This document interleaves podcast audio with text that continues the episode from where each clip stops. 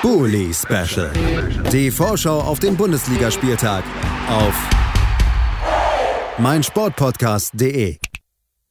Herzlich willkommen zum Bully Special auf meinsportpodcast.de. Mein Name ist Julius Eid und wie immer darf ich euch zu diesem tollen Format begrüßen. Heute soll es um den 17. Spieltag der Bundesliga-Saison 2021-2022 gehen. Damit um das Hinrundenende in dieser Spielzeit. Wir bewegen uns mit ganz großen Schritten auf die doch recht kurze Winterpause zu. Es ist jetzt wirklich auch das letzte Pflichtspiel, letzte Ligaspiel, was absolviert werden muss. Dann ist erstmal kurze Weihnachtspause hier im Bully Special und in der Bundesliga. Deswegen gehen wir heute natürlich nochmal top motiviert in diesen Spieltag und wollen euch auch gar nicht länger warten lassen, sondern beginnen direkt mit dem ersten Spiel, dem Freitagabendspiel, was den Spieltag eröffnen wird. Der Herbstmeister wird das tun. Die Bayern eröffnen den Spieltag zu Hause und sie tun das gegen den VfL Wolfsburg, der ja, nicht unbedingt mit der besten Laune anreist. Vier Niederlagen in Folge in der Liga, zuletzt eine 2 zu 3 Niederlage gegen Köln. Ob das, ja, überhaupt noch Hoffnung gibt jetzt gegen die Münchner, das wollen wir besprechen mit Dennis Lindner. Hallo Dennis. Hallo, moin. Ja, du lachst schon. Mir bleibt doch nichts anderes übrig. Wir, wir, wir schieben so ein bisschen noch auf und blicken, auch wenn es schmerzhaft wird, vielleicht zurück auf den letzten Spieltag. Der ist ja auch gar nicht so lange her, also die Eindrücke noch recht frisch und wahrscheinlich eben auch dementsprechend schmerzhaft. 2 zu 3 hat man gegen Köln verloren, zwischendurch mal 2 zu 1 geführt. Dann kam erst Marc Uth und dann äh, Anthony Modest kurz vor Schluss, der das anscheinend auch mit einer persönlichen Agenda verbunden hat, noch dieses Tor. Aber am Ende steht eben die vierte Niederlage in Folge. Was machst du die, aus dem letzten Auftritt der Wolfsburger? Pff ich glaube, das könnte man so in ein Buch schreiben und das wäre die perfekte Zusammenfassung. Es ist halt wirklich nicht gut. Also man sieht, dass die Mannschaft verunsichert ist. Es kommt aber auch von der Bank aus kommen aktuell keine wirklichen Änderungsvorschläge. Also wenn man dann gegen Köln sich entscheidet, okay, wir spielen jetzt auf Konter, ähm, dann ist das sicherlich vielleicht ergebnistechnisch eine Idee, die man haben kann. Das hat ja auch relativ gut funktioniert. Also die beiden Tore waren ja wirklich fantastisch herausgespielt. Problem ist halt nur, wenn du dich dann hinten anstellst wie so eine Bauerntruppe, dann kriegst du halt Gegentore. Und es war halt jedes Tor wirklich durch saudumme Geschichten irgendwie ist gefallen. Und das sind halt so, ja, wenn wir ein Phrasenschwein hätten, müsste ich da jetzt einzahlen, aber das sind halt Sachen, die passieren, wenn du einen schlechten Lauf hast. Dann fallen genau solche Tore, die machen es nicht besser. Ähm, es war wirklich ziemlich grausam, sich das mit anzugucken. Und dann alles mit der Aussicht auf ein Spiel im Free TV am Freitag in München, wo der VfL Wolfsburg ja eine unfassbar gute Bilanz hat. Also das kann ja nur klasse werden. Da freue ich mich drauf. Das wird schön. Wir haben ja hier in diesem Podcast schon mal so ein bisschen drüber spekuliert, was, was ist denn da jetzt so grandios schiefgegangen beim VfL, weil wir haben ja eigentlich eine Mannschaft, die in den letzten Jahren gut performt hat, die sich im Sommer rein auf dem Papier vielleicht sogar verstärkt hat, die zusammengehalten wurde. Auch die Defensive ja immer so ein bisschen das Prunkstück mit Lacroix, der wurde immer für einen Abgang behandelt, ähm, der ist geblieben. Also eigentlich schien ja, müssten ja diese Grundlagen weiter da sein. Wir haben dann darüber geredet in der Vorbereitung unter Van Bommel. Ähm, Gab es ja auch Spieler, die sich so geäußert haben, dass da vielleicht auch das Fitnesslevel nicht erreicht wurde, was man braucht, um in der Bundesliga zu bestehen. Dennoch hat man jetzt ähm, ja eben auch mit Florian Kofeld diese wirklich schon wieder Niederlagenserie, eine Serie, die ja zur Entlassung des letzten Trainers schon fast geführt hat, in der Signifikanz. Ähm, ja, inwieweit sind das einfach Altlasten und inwieweit ist der Trainer schon wieder angezählt? Ich glaube, der Trainer ist von außen kommt, glaube ich, viel Druck. Ich glaube, intern hat er seine Ruhe.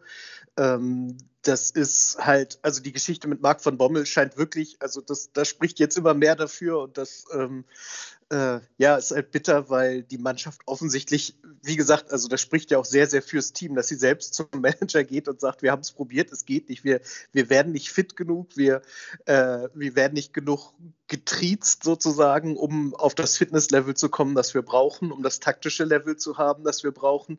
Der VfL ist immer noch die Mannschaft, die mit Abstand am wenigsten läuft in der Liga. Ähm, das wäre vollkommen okay, wenn wir halt immer so um die 80 Prozent Ballbesitz hätten. Aber ich glaube, das haben wir nicht. Ich habe nicht nachgeguckt, aber ich gehe aber mal davon aus, dass das vermutlich knapp drunter ist. Und ja, das sind halt einfach Altlasten, die Kofeld jetzt auch nicht aufarbeiten konnte. Also sicher, er macht jetzt auch nicht die allerglück, also ist jetzt nicht so dieser, was man früher den Neururer-Effekt nannte, so dieses, der kommt an und sofort gewinnt die Mannschaft. Das hat zwar kurz geklappt, aber dann hat ihn halt die Realität eingeholt und die ist halt einfach, dass die Mannschaft nicht auf dem Niveau ist, auf dem sie sein muss, äh, auch auf dem sie sein könnte, auf dem sie schon war, die, was die Mannschaft schon gezeigt hat und ähm, ja, das müssen wir jetzt irgendwie. Ich habe gerade noch kurz gelesen, dass der VfL jetzt auch in ein Trainingslager fahren wird vor äh, Rückrundenstart. Das ist nicht besonders viel Zeit, aber ich glaube, da wird ganz schön geschwitzt werden, um halt einfach Rückstände aufzuarbeiten, so gut man es kann. Aber man kann halt eine sechswöchige Vorbereitung nicht zusammengerafft auf eine anderthalbwöchige machen vermute ich. Also wird das ganz, ganz spannend, wie wir dann zur Rückrunde äh, ja, wieder aufgestellt sind das Spiel gegen Bayern ist mir tatsächlich fast egal, weil ähm, also die Chance, dass wir da irgendwas holen, ist so, so, so minimal. Ähm, ich, ich, glaube tatsächlich, dass Fürth größere Chancen auf den Klassenerhalt hat, als wir auf Punkte in München in der aktuellen Form, um es mal ganz platt zu sagen. Auch ohne nachtreten zu wollen, kann ich gerne nochmal die Statistik nachliefern. 37% Ballbesitz hatte man gegen Köln. Das sind ja fast 80. Also, wenn, wenn man es verdoppelt ja und dann noch plus 6. ja. ähm, also nicht ganz die 80 tatsächlich. Ähm, auch deutlich weniger Pässe gespielt, 259 zu 428. Nur eine 72-prozentige Passgenauigkeit. Also da mangelt äh, die, die mangelnde Laufleistung hast du schon angesprochen. Da mangelt es wirklich an vielen Ecken und Enden. Und jetzt kommt eben der schwerste Gegner der Liga. Die Münchner, die sind schon Herbstmeister, was ähm, aber eben noch nicht Meister ist. Da kann man dann ja vielleicht tatsächlich mal drauf hoffen, dass sie irgendwann nachlassen. Aber ja, jetzt ein Heimspiel zu Hause. Bayern München zuletzt 5 zu 0. Auch eher im Vorbeigehen gegen Stuttgart gewonnen. Ähm, ja, ich würde mich da schon mal direkt der Prognose anschließen, dass das recht schwer wird. Trotzdem gab es ja jetzt auch zusätzlich zu all dem Ärger, den man eh hat, auch nochmal negative Personalmeldungen bei den Wolfsburgern. Da wollte ich äh, natürlich dich nochmal bitten, uns da ein bisschen abzuholen. Ähm, ja, Lukas Metscher hat sich am Knöchel verletzt, fällt damit jetzt für mehrere Wochen aus.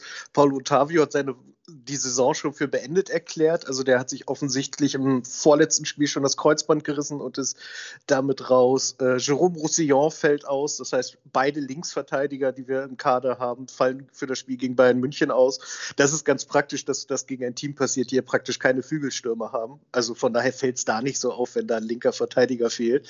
Und ich weiß nicht, wer noch alles ausfällt. Wahrscheinlich noch irgendwer. Aktuell läuft es halt einfach.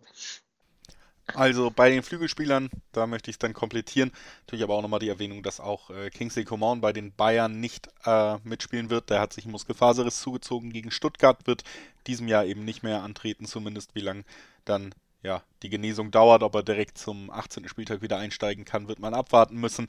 Das ist das anvisierte Ziel von Josua Kimmich, also auch der wird nicht äh, mit auf dem Feld stehen, wenn es zwischen Bayern und Wolfsburg jetzt losgeht. Damit haben wir so ein bisschen die Personalien abgegolten. Ansonsten muss man ehrlich sagen, ja, es lohnt sich also bei diesem Spiel gar nicht so viel über die Bayern zu sprechen, weil die Form der Wolfsburger das schon alleine entscheiden könnte, vermutet man. Lass uns äh, einfach nochmal gemeinsam tippen, Dennis. Ja, ich, ich denke natürlich immer wahnsinnig positiv und deswegen gehe ich von einem spektakulären 0 zu 0 aus. Und ja, es ist einfach und der einfache Wunsch, dass ich irgendwas tippe, das vielleicht trifft und nicht ganz so fatal wird, wie das, was passieren könnte. Ja, ich habe auch dieses leichte Gefühl, dass man da jetzt, weil alle Zeichen so deutlich sind, aber wie gesagt, der Kader von Wolfsburg ja eigentlich durchaus ein bisschen was hergibt, dass man da jetzt diese Überraschung landet. So ein leichtes Gefühl in die Richtung habe ich auch, aber es spricht einfach zu viel dagegen. Ich gehe jetzt mal den sicheren Weg, ignoriere mein Bauchgefühl und ähm, tippe einfach mal ein 3-1 für Bayern ein relativ unspektakuläres Spiel zum Jahresende. Und dann muss man mal schauen, wie man in der Winterpause gemeinsam mit Kofeld das Ganze bei den Wolfsburgern aufarbeiten kann. Ich bedanke ja. mich bei Dennis Lindner, dass er heute da war. Danke dir, Dennis. Ja gern. Ich, ich möchte noch mal ganz kurz betonen, dass du gesagt hast, du hast das Gefühl, dass es da eine, eine positive Überraschung gibt und mir beim 0 zu 0 zugestimmt. Das sagt auch einiges aus. naja gut, das ist ja aber bei jedem Spiel, wo die Bayern beteiligt sind. Ja, das, äh, das stimmt. Überraschung. Das stimmt allerdings. Also nimm es nicht so persönlich auf dich gewünscht. Danke, dass Ach, du heute Quatsch. da warst. Danke, dass du das ganze Jahr da warst. Natürlich auch, muss ich heute auch immer erwähnen, ist ja die letzte Folge des Jahres und ich hoffe, wir hören dich auch nächstes Jahr hier wieder im Bully-Special Und Selbstverständlich, mindestens noch 17 ja, Spiele. Das ist nämlich eigentlich das Ziel, dass ich hier möglichst on tape viele feste Zusagen schnell abgreife schon. Ach so. Dann äh, wissen alle Bescheid, der Vertrag steht mündlich und äh, ich verabschiede mich in die erste kurze Pause des Bully Specials zum 17. Spieltag. Wir hören uns dann gleich wieder mit dem zweiten Spiel in unserer Besprechung. Das ist das Duell zwischen Bochum und Union Berlin. Bis gleich. Schatz, ich bin neu verliebt. Was? Da drüben. Das ist er. Aber das ist ein Auto. Ja, eben. Mit ihm habe ich alles richtig gemacht. Wunschauto einfach kaufen, verkaufen oder leasen. Bei Autoscout24. Alles richtig gemacht. Hey, Malte Asmus von meinsportpodcast.de hier. Ab März geht's weiter mit unseren 100 Fußballlegenden. Staffel 4 bereits. Freut euch auf Zlatan Ibrahimovic, Michel Platini, Cesar Luis Minotti, Paolo Maldini, um nur mal vier zu nennen. Und bis wir mit der vierten Staffel kommen, hört doch einfach nochmal rein in die bisherigen drei Staffeln. Ronaldinho, Sepp Meyer, Gary Lineker, Lothar Matthäus und viele weitere warten da auf euch. 100 Fußballlegenden. Jetzt überall, wo es Podcasts gibt. Herzlich willkommen zurück zum Bully Special auf meinsportpodcast.de. Der Freitag, der ist natürlich immer schnell absolviert, weil da nur ein Spiel stattfindet. Dieses Mal eben das Duell, was wir eben besprochen haben, das Spiel zwischen Bayern und Wolfsburg. Das haben wir eben getan. Das heißt, wir können uns jetzt auf den Samstag erstmal natürlich die klassische Bundesliga-Zeit 15.30 konzentrieren. Und das erste Spiel in der Konferenz, das ist bei uns hier im Bully Special heute das Duell zwischen Bochum und Union Berlin. Und wir besprechen das Ganze mit Mara Muster. Hallo Mara. Hi Julius. So, und damit äh, sind wir ja perfekt ausgestattet, um erstmal ausführlich auf das letzte Ergebnis von Union Berlin zu blicken. Vor diesem Duell gegen Bochum ging es zuletzt gegen Freiburg. Es gab ein 0 zu 0 und ähm, ich habe, das verrate ich jetzt mal, obwohl der Take später kommt, den Freiburg-Take heute schon aufgenommen mit Michael vom Füchse Talk. Wir haben uns so ein bisschen darauf geeinigt, dass das ein Spiel war, wo beide Mannschaften hätten gewinnen können und am Ende ging es unentschieden aus. Wie hast du das wahrgenommen? Ja, also das Unentschieden war, ich glaube, gerechtfertigt. Ähm, man hatte diese riesen Torchance, also nach dieser Ecke, äh, wo es dann irgendwie mehrfach äh, geklärt wurde äh, von der Freiburger Abwehr, wo dann auch auf der Linie gerettet wurde, wo man gedacht hat, das muss es doch einfach sein für Union jetzt da, äh, diese drei Punkte zu holen. Ähm, ich fand, das Spiel war sehr ausgeglichen, wobei man sagen muss, in der ersten Hälfte ähm, ist Union deutlich besser ins Spiel gekommen, hatte da die besseren Chancen. Ähm, nach der Halbzeitpause in Hälfte 2 ist Freiburg einfach deutlich besser ins Spiel gekommen, hatte da auch Riesenchancen, äh, hat dann auch das Tor Gott sei Dank nicht getroffen. Von daher äh, mit dem 0 zu 0 kann ich leben. Man muss ja auch nochmal betonen, Freiburg äh, etablierter Bundesligist mit Champions League-Ambitionen. Äh, da nimmt man das Unentschieden gerne, vor allem äh, vor dem Hintergrund, dass man am Sonntag gegen Kräuter Fürth verloren hat. Ähm, da war auf jeden Fall eine Steigerung und eine Entwicklung in der Mannschaft zu sehen. Äh, ganz so lustlos wie gegen Fürth fand ich es nicht. Ähm, da haben ein paar Sachen deutlich mehr funktioniert. Deswegen alles in allem gerechtes Ergebnis für beide Seiten, würde ich sagen. Du hast es schon angesprochen, Sonntag in, ja, also in dieser oder in der letzten Woche Sonntag 1-0 bei Fürth verloren, dann 0-0 gegen Freiburg und jetzt innerhalb von sechs Tagen quasi das dritte Spiel dann am Samstag. Und das ist eben das Duell beim Aufsteiger aus Bochum, der zweite Aufsteiger in relativ kurzer Zeit, beide Male auswärts, erstes Mal ging nicht so richtig gut aus, jetzt geht es gegen Bochum und die sind ja deutlich besser unterwegs als die Fürther bis jetzt in die Saison, haben schon die magischen 20 Punkte gesammelt. Also ähm, zumindest mal das, ja, das Ziel Klassenerhalt sieht gar nicht schlecht aus, was die Punkteausbeute aus einer Halbserie jetzt schon angeht. Aber die letzten beiden Spiele waren dann wieder eher ergebnistechnisch unglücklich, obwohl da das Unentschieden ja, gegen Dortmund natürlich schon eher aussagekräftig war. Zuletzt aber eine sehr ärgerliche Niederlage gegen, gegen Bielefeld da unten im Tabellenkeller. Also da vielleicht eher ein Fingerzeig in ein bisschen absteigende Form. Wie blickst du auf den kommenden Gegner jetzt für Union?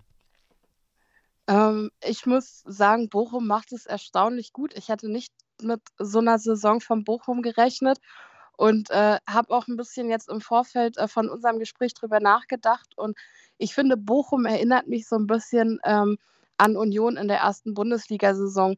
Ähm, keiner hat dieser Mannschaft so zugetraut, dass man doch so gut spielt.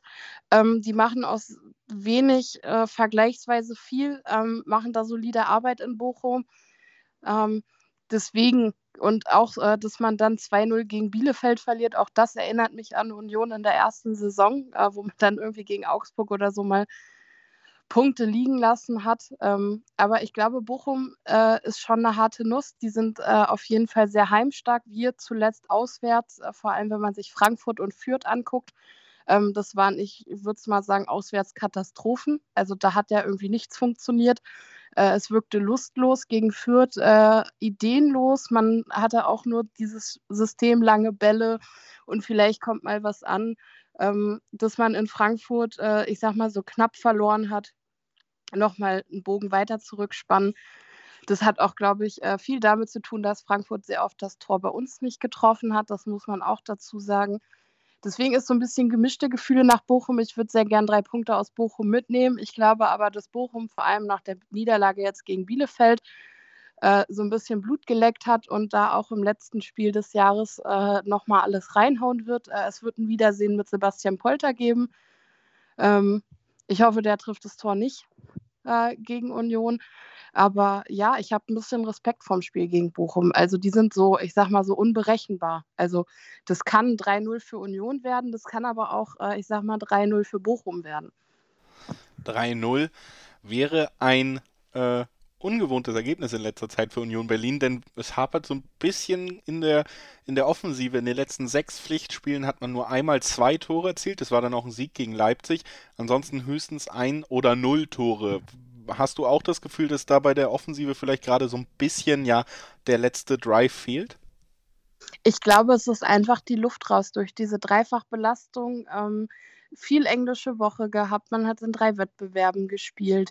Ähm, Gott sei Dank wenig Verletzungen und ja, also ich glaube, man hat halt auch einfach gesehen, dass da vorne bei uns ein Taiwo Avoni spielt. Ähm, der ist extrem gut äh, von gegnerischen Abwehrmannschaften ja in den Griff zu bekommen. Äh, trotz seiner Spielstärke und seiner, ich sag mal, der hat eine unglaubliche Physis. Und in den letzten Spielen hat vorne einfach so ein bisschen, ja, so die Idee gefehlt, wie kommt man da jetzt durch. Und ja, für mich wirkt es halt alles ein bisschen, die brauchen dringend eine Pause und äh, dann können sie wieder voll durchstarten. Deswegen mal gucken, wie es wird. Die Pause gibt es dann ja zumindest äh, in halbwegs guter Länge nach dem Spieltag jetzt erstmal bis 7. Januar ein wenig durchschnaufen für Union Berlin. Lass uns noch gemeinsam tippen, Mara. Was glaubst du? Wie geht es am Ende aus zwischen Bochum und Union? Mm, ich glaube, das wird ein 1 zu 1 unentschieden. 1 zu 1 der Tipp von äh, Mara Muster und ich glaube, ja, da möchte ich mich einfach einhellig anschließen. Das kann ich mir bei diesem Spiel irgendwie auch sehr gut vorstellen dass es jetzt kein Torfestival wird auf irgendeiner Seite und dass es dann am Ende auch zur Punkteteilung kommt, könnte ich mir wirklich gut vorstellen und äh, bedanke mich bei Mara, dass sie heute bei uns war. Danke, Mara. Gerne. Und natürlich vielen Dank für das ganze Jahr, dass du hier im äh, Bully Special für uns mit bestritten hast. Vielen Dank, dass du immer dabei warst. Hat mir sehr viel Spaß gemacht. Kann ich nur zurückgeben. Dann, liebe Hörerinnen und Hörer, haben wir auch dieses Spiel besprochen und gehen in eine weitere kurze Pause, bevor wir dann über das Spiel zwischen der Eintracht und Mainz 05 sprechen. Das kommt nach einer kurzen Pause. Bis gleich. Schatz, ich bin neu verliebt. Was? Da drüben. Das ist er. Aber das ist ein Auto. Ja, eben. Mit ihm habe ich alles richtig gemacht. Wunschauto einfach kaufen, verkaufen oder leasen. Bei Autoscout24. Alles richtig gemacht. Herzlich willkommen zurück zum Bully Special auf meinsportpodcast.de. Zwei Spiele sind bereits im Kasten und das heißt, wir sind immer noch am Samstag um 15.30 Uhr und das zweite Spiel, was wir um diese Uhrzeit vorbesprechen wollen, das ist das Duell der SGE gegen Mainz 05. Das Ganze wird in Frankfurt stattfinden und es wird stattfinden zwischen dem Tabellensechsten aus Mainz, logischerweise, und dem Tabellensiebten aus Frankfurt. Punktgleich sind die beiden Mannschaften. Also eine dieser beiden Mannschaften hätte mit einem Sieg auf jeden Fall die Chance, auf einem Europa League-Platz zu überwintern. Mainz mit einem Sieg im Gepäck, Eintracht Frankfurt mit einem Sieg im Gepäck. Schöne Ausgangslage und wir sprechen drüber gemeinsam mit Christoph Senft. Hallo Christoph. Gute. und auf der anderen Seite mit Jan Budde von den Hinterhofsängern. Hallo Jan. Hallo Julius, du schönster Mann der Podcaster. Dankeschön. Hallo, äh, das freut mich sehr. Und äh, jetzt bin ich natürlich hochmotiviert, in diese Besprechung einzusteigen. Zuerst können wir mal zurückblicken, Christoph, auf den Auftritt der Frankfurter, die ja hauptsächlich Siegesserie geht äh, weiter mit einem 3 zu 2 Auswärtssieg bei Ex-Trainer Hütter. Sicherlich auch eine Genugtuung für manche Fans gewesen, dass man Hütter da schlagen konnte in einem Spiel, wo es am Ende vielleicht nochmal eng wurde, gerade auch auf einer roten, äh, aufgrund einer roten Karte, aber es blieb siegreich. Wie hast du den Auftritt wahrgenommen? Ja, auf jeden Fall sehr zufriedenstellend. Äh, hat dir, glaube ich, echt auch einige Gemüter nochmal beruhigt. Äh, das Ding mit Hütter ist so eine Nebengeschichte, die ja nochmal so ein bisschen aufgekommen ist, aber ich glaube, es war auch auf die Art und Weise ähm, vielleicht nicht so hoch verdient. Ähm, ich sehe es jetzt aber auch nicht so unverdient wie Hütter. Ähm, wir haben äh, eine gute zweiten Halbzeit oder eine gute Phase in der zweiten Halbzeit gehabt, äh, wo wir sehr schnell die Tore gemacht haben. Ähm, eine schwache erste Halbzeit, okay. Aber gerade nach dem Heimsieg gegen äh, Leverkusen, der überraschend nach dem Rückstand kam und jetzt nochmal nach dem Rückstand auswärts in Gladbach zu gewinnen, ist, glaube ich, gar nicht so schlecht. Und die sechs Punkte haben uns echt enorm geholfen, in der Tabelle einen großen Sprung zu machen. Und äh, ja, siehe da, Richtung Ende des Jahres stehen wir plötzlich an einer ganz anderen Stelle, ähm, die viele, glaube ich, ich eingeschlossen, so zwischen drin in der Saison gar nicht erwartet hätte, äh, nach dieser ganzen Achterbahnfahrt. Aber nein, es war echt äh, ein guter Sieg gestern Abend. Ähm, klar, mit der gelb-roten Karte wurde es dann nochmal knifflig. Aber äh, ich denke, jetzt können wir gut gewappnet und hochmotiviert in das Spiel am Samstag gehen. Das also der Blick zurück bei den Frankfurtern. Auch die Mainzer haben gewonnen und zwar relativ deutlich 4 zu 0 gegen die Hertha. Man steht auf Platz 6 in der Tabelle. Nach der letzten Rückrunde hat man immer so schön gesagt, Mainz hat eigentlich eine Rückrunde eines Europapokalteilnehmers gespielt. Wenn man jetzt auf die Tabelle guckt, spielt man anscheinend auch eine Hinrunde eines Europapokalteilnehmers. Wie hast du den Auftritt gegen Berlin wahrgenommen, Jan? Ja, solange die Rückrunde nicht eine Winterpause wird, ist alles super. Ähm, also das war tatsächlich ein außergewöhnliches Spiel, weil Mainz tatsächlich 70 Prozent Ballbesitz hatte und die Hertha permanent an der Kehle. Und das war in dieser Dominanz ähm, ja noch nie zu sehen in Mainz. Also das war mit Abstand ähm, ja vielleicht eines der besten Spiele der Mainzer Vereinsgeschichte. So hart muss man es einfach sagen. Ähm, auch in der Konzentration über 90 Minuten. Die Hertha kann froh sein, dass es, äh, dass es nur 4-0 ausgegangen ist. Hätte ohne Probleme 6-7-0 ausgehen können.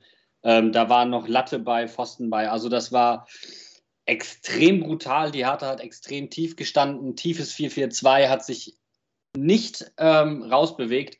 Und trotzdem haben die Mainzer sich auch nicht nach der Führung zurückgezogen, sondern haben gesagt, gut, ihr wollt das so spielen, dann spielen wir das so.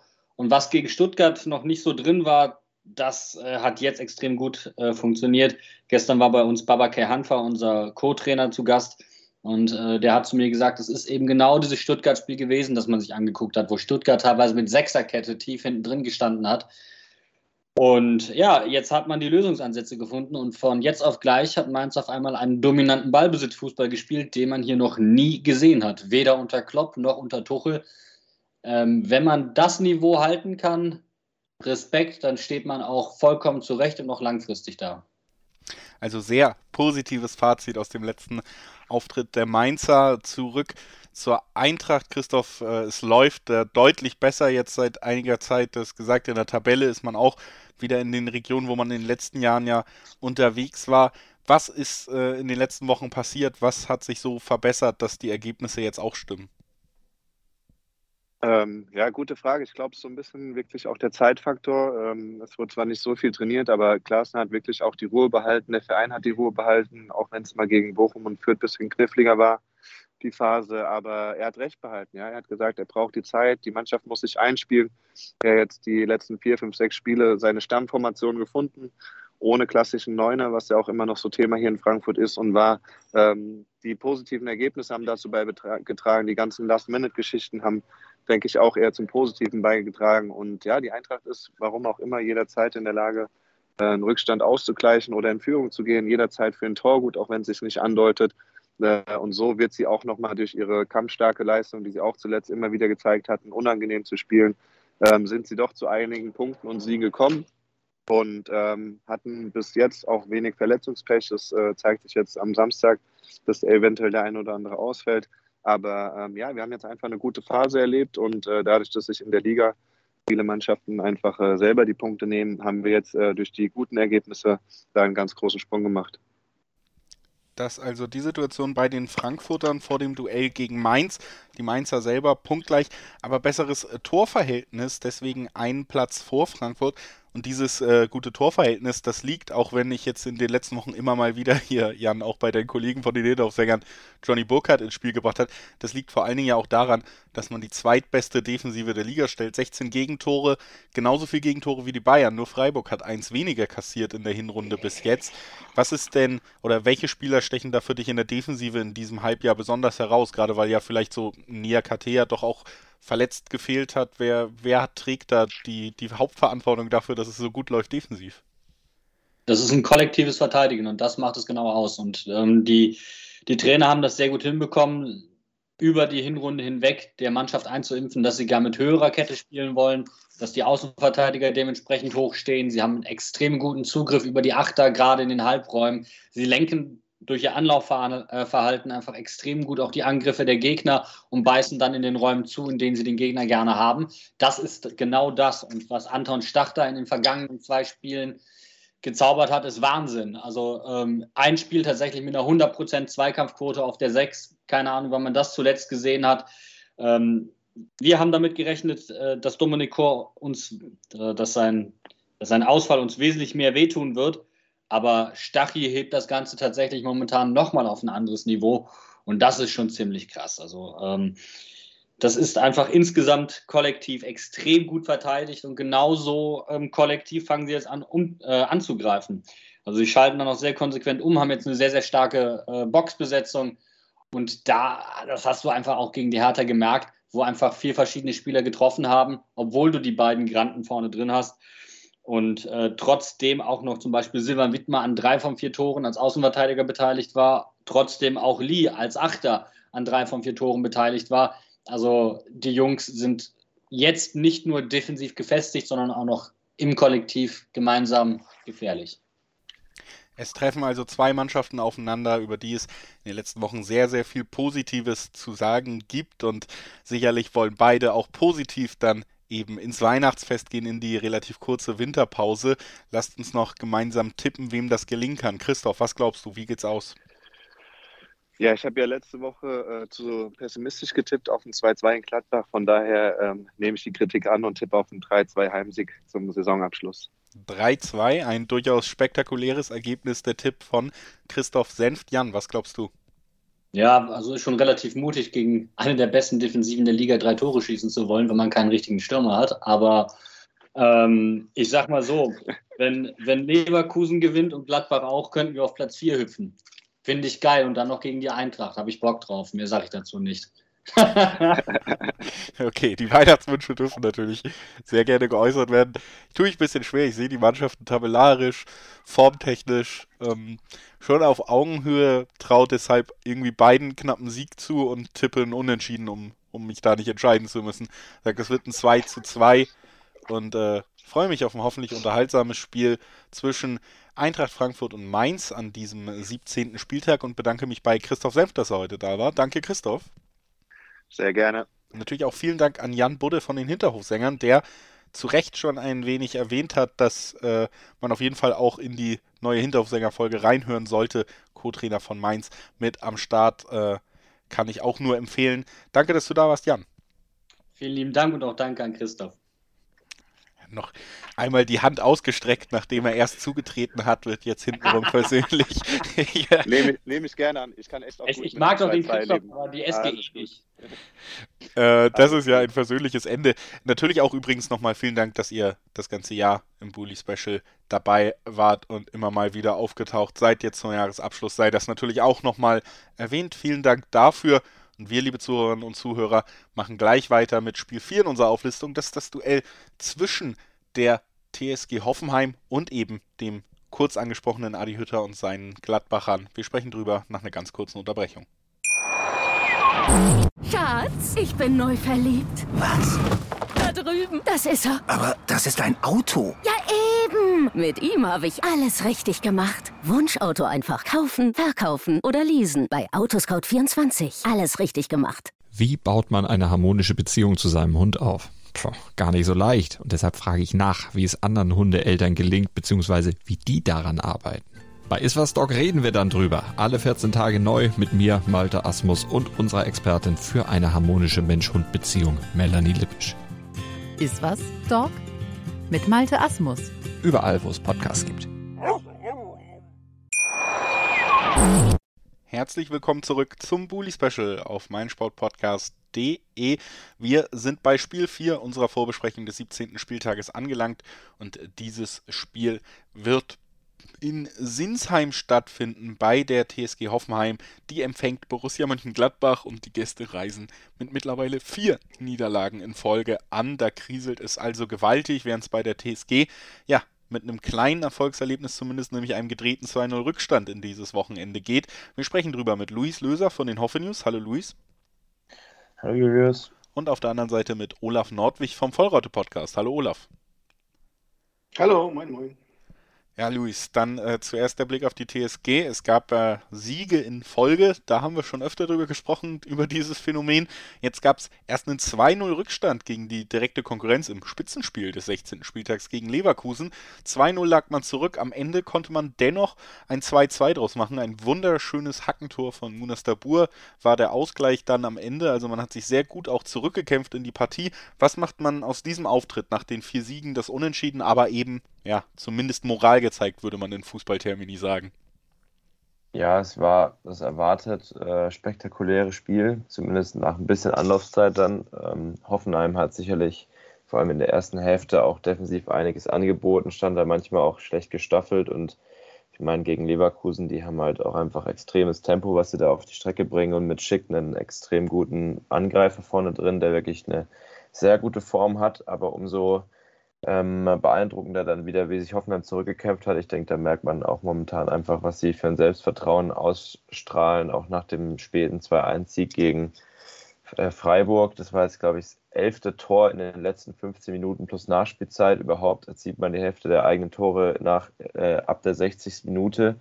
Also vor allem, wenn es in die Schlussphase geht, ist Hoffenheim wirklich extrem gefährlich, was sicherlich auch daran liegt, dass man von der Bank äh, gut nachlegen kann. Ähm, beim, gegen Freiburg hat man dann Baumgartner reingebracht, der wirklich sofort einen Impact hatte. Diesmal stand Baumgartner in der Startformation, dafür kamen dann Dabur und Rüther von der Bank und die haben beide sofort Einfluss aufs Spiel genommen. Auch Kader Jabek, der dann in der zweiten Halbzeit für Akpoguma kam, hat es nochmal deutlich besser gemacht auf der rechten Seite. Da hat man auch wirklich mittlerweile fast schon ein Luxusproblem, wenn man überlegt, früher, dass Kader Jabek eigentlich so der einzige ähm, wirklich starke Außenverteidiger war. Und mittlerweile ist es eigentlich egal, ob man ihn jetzt oder Akpoguma hinstellt und man quasi freie Auswahl hat, wer jetzt gerade den besseren Tag hat.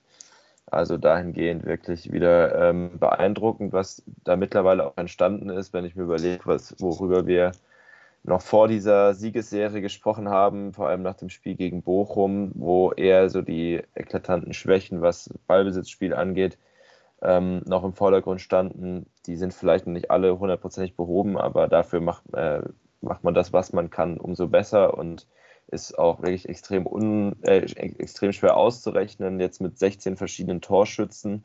Äh, Angelo Stiller hat äh, jetzt gegen Leverkusen mit diesem etwas äh, frechen Tor dagegen Radetzky aus diesem extrem spitzen Winkel mit doppelten Pfosten äh, zur Hilfe dann diesen elitären Club der Torschützen, da ist er dem auch beigetreten als 16. Spieler. Also da vor allem, was dann so die Schlussphase angeht, da kann man, glaube ich, einiges Positives mitnehmen. Wenn man sich so die erste Hälfte anguckt, dann sollte man natürlich erstmal auch bei eigenem Ballbesitz hatte Hoffenheim wieder Probleme, ähm, gefährlich zu werden. Wenn man dann mehr so Umschaltsituationen hat, da wird es immer ein bisschen, äh, läuft es dann besser und auch defensiv. Jetzt gegen Leverkusen hat man, ähm, finde ich, bis stand man teilweise doch arg offen, dadurch, dass man eben immer so hoch presst und dann ein bisschen Raum hinter der Kette lässt und dann muss man das auch besser verteidigen und die Staffelung muss besser passen und das sollte man gegen Gladbach sicherlich im Auge behalten, auch wenn Gladbach jetzt natürlich nicht die beste Phase hinter sich hat, aber umso gefährlicher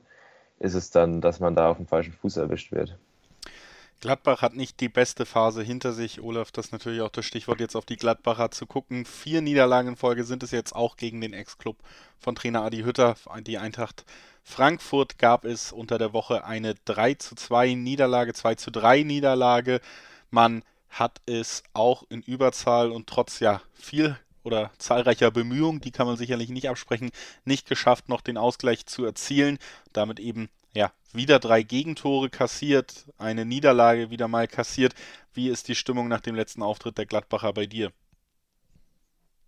Naja, also ähm, ohne jetzt ähm, in Schönfärberei zu verfallen, aber es war jetzt wenigstens ein 2 zu 3 und kein 1 zu 4 mehr. Ne? Also ähm, es ist halt schwierig, die Lage. Ähm, also eins ist natürlich festzuhalten, die Mannschaft bleibt maximal ähm, hinter dem Leistungsvermögen zurzeit zurück gibt es diverse Gründe für und ähm, ja, und jetzt muss ich langsam auch wieder draus, äh, herausarbeiten.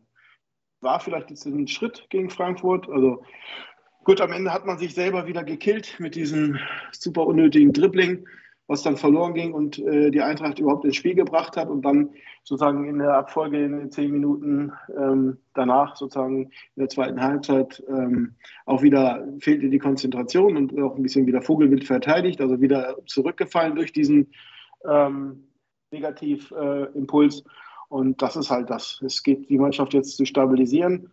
Ähm, es ist schwierig, ne? Und man muss, es geht halt auch darum, wieder Erfolgserlebnisse zu schaffen, damit das Selbstvertrauen wieder wächst. Und diese Verunsicherung ist halt spürbar.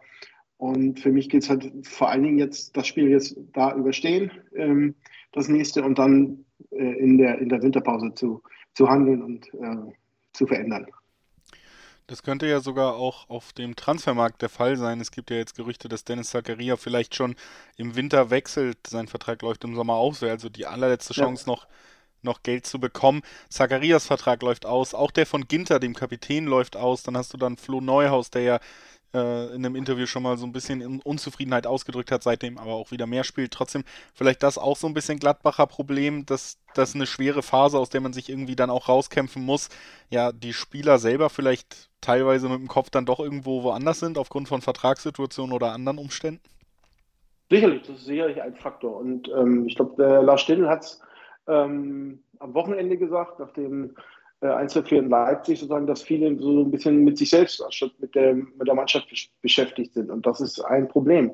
Und also wenn du mich fragst, was ich auch angedeutet habe mit der Veränderung, also für mich gilt es einfach im, im, im Winter zu verkaufen, was zu verkaufen geht. Ähm, also auch Zakaria, Ginter oder wer immer wechselwillig ist, um natürlich auch wieder Geld zu generieren, was wir dann in andere Spieler stecken können, ähm, die das Verhältnis so ein bisschen bei uns wieder ausgleichen. Also ich sehe zurzeit auch ein Kernproblem ist, dass wir viele Spieler auf dem Talentlevel haben, sozusagen für die in Anführungsstrichen die Borussia eine Art Durchgangsstation ist, aber nicht mehr so Spieler, die, wo du sagst, das ist die Endstation. Ne? Also was wir vorher hatten ähm, also, oder haben ja auch noch mit vielleicht mit Kramer und mit Stindl und die spielen halt auch dazu selten. Und da wieder so einen Ausgleich zu schaffen, junge Spieler, Talente sind halt schwankend in ihren Leistungen und, und, und brauchen da auch ein bisschen vielleicht in Anführungsstrichen Führung. Und das kann zurzeit nicht laufen, weil ein Matze Ginter natürlich mit seiner Zukunft beschäftigt ist, ein Zagaria mit seiner Zukunft beschäftigt ist. Und da müssen wir halt gucken. Ähm, ne? Und da gibt es halt Spieler, wie du angesprochen hast, wie Neuhaus, der so ein bisschen nicht die Leistung bringt, aber unzufrieden ist. Vielleicht ein Rami Benzebaini, der auch mal äh, vielleicht auf den nächsten Sprung gerade hofft. Und das kommt zusammen. Und dann ähm, passiert, äh, ist es halt nicht das ähm, Kollektive, ähm, äh, was äh, da agiert. Und da müsste nachgesteuert werden, aus meiner Sicht. Das also die Situation bei den Gladbachern vor dem Duell gegen Hoffenheim. Luis, bevor wir tippen, natürlich auch nochmal der Blick auf die Personalien. Wie sieht es denn da bei den Hoffenheimern aus? Das ist natürlich äh, ein bisschen schwierig, da es noch keine PK gab, aber ähm, weiterhin fallen natürlich die Langzeitverletzten aus. Jetzt zuletzt ist äh, Grilic wieder in die Startformation zurückgekehrt. Ich bin mal gespannt, wie es bei Dennis Geiger, ob das wieder reicht. Wer auf jeden Fall, wie gesagt, raus ist, ist äh, Sko, dann natürlich ähm, der noch nicht zurück ist und Brünn Larsen ist nach Trainingsrückstand, genauso wie Jon, denke ich, auch äh, nicht mehr dabei. Ich bin mal gespannt, ob vielleicht Hübner zumindest seine Einwechslung bekommt, weil äh, Sebastian Hönes eigentlich vor, ich glaube, ein, zwei Wochen meinte, dass der dieses Jahr auf jeden Fall nochmal spielen wird. Das ist jetzt die letzte Gelegenheit, ihn endlich sein, zu seinem Comeback zu verhelfen. Der ist ja jetzt wirklich schon seit mehr als anderthalb Jahren raus gewesen durch Kreuzbandriss und was nicht alles. Ähm, und dann, äh, wobei, nee, war gar kein Kreuzbandriss, war sehr komplizierte Sprunggelenksverletzung, bevor ich jetzt den Schwachsinn erzähle.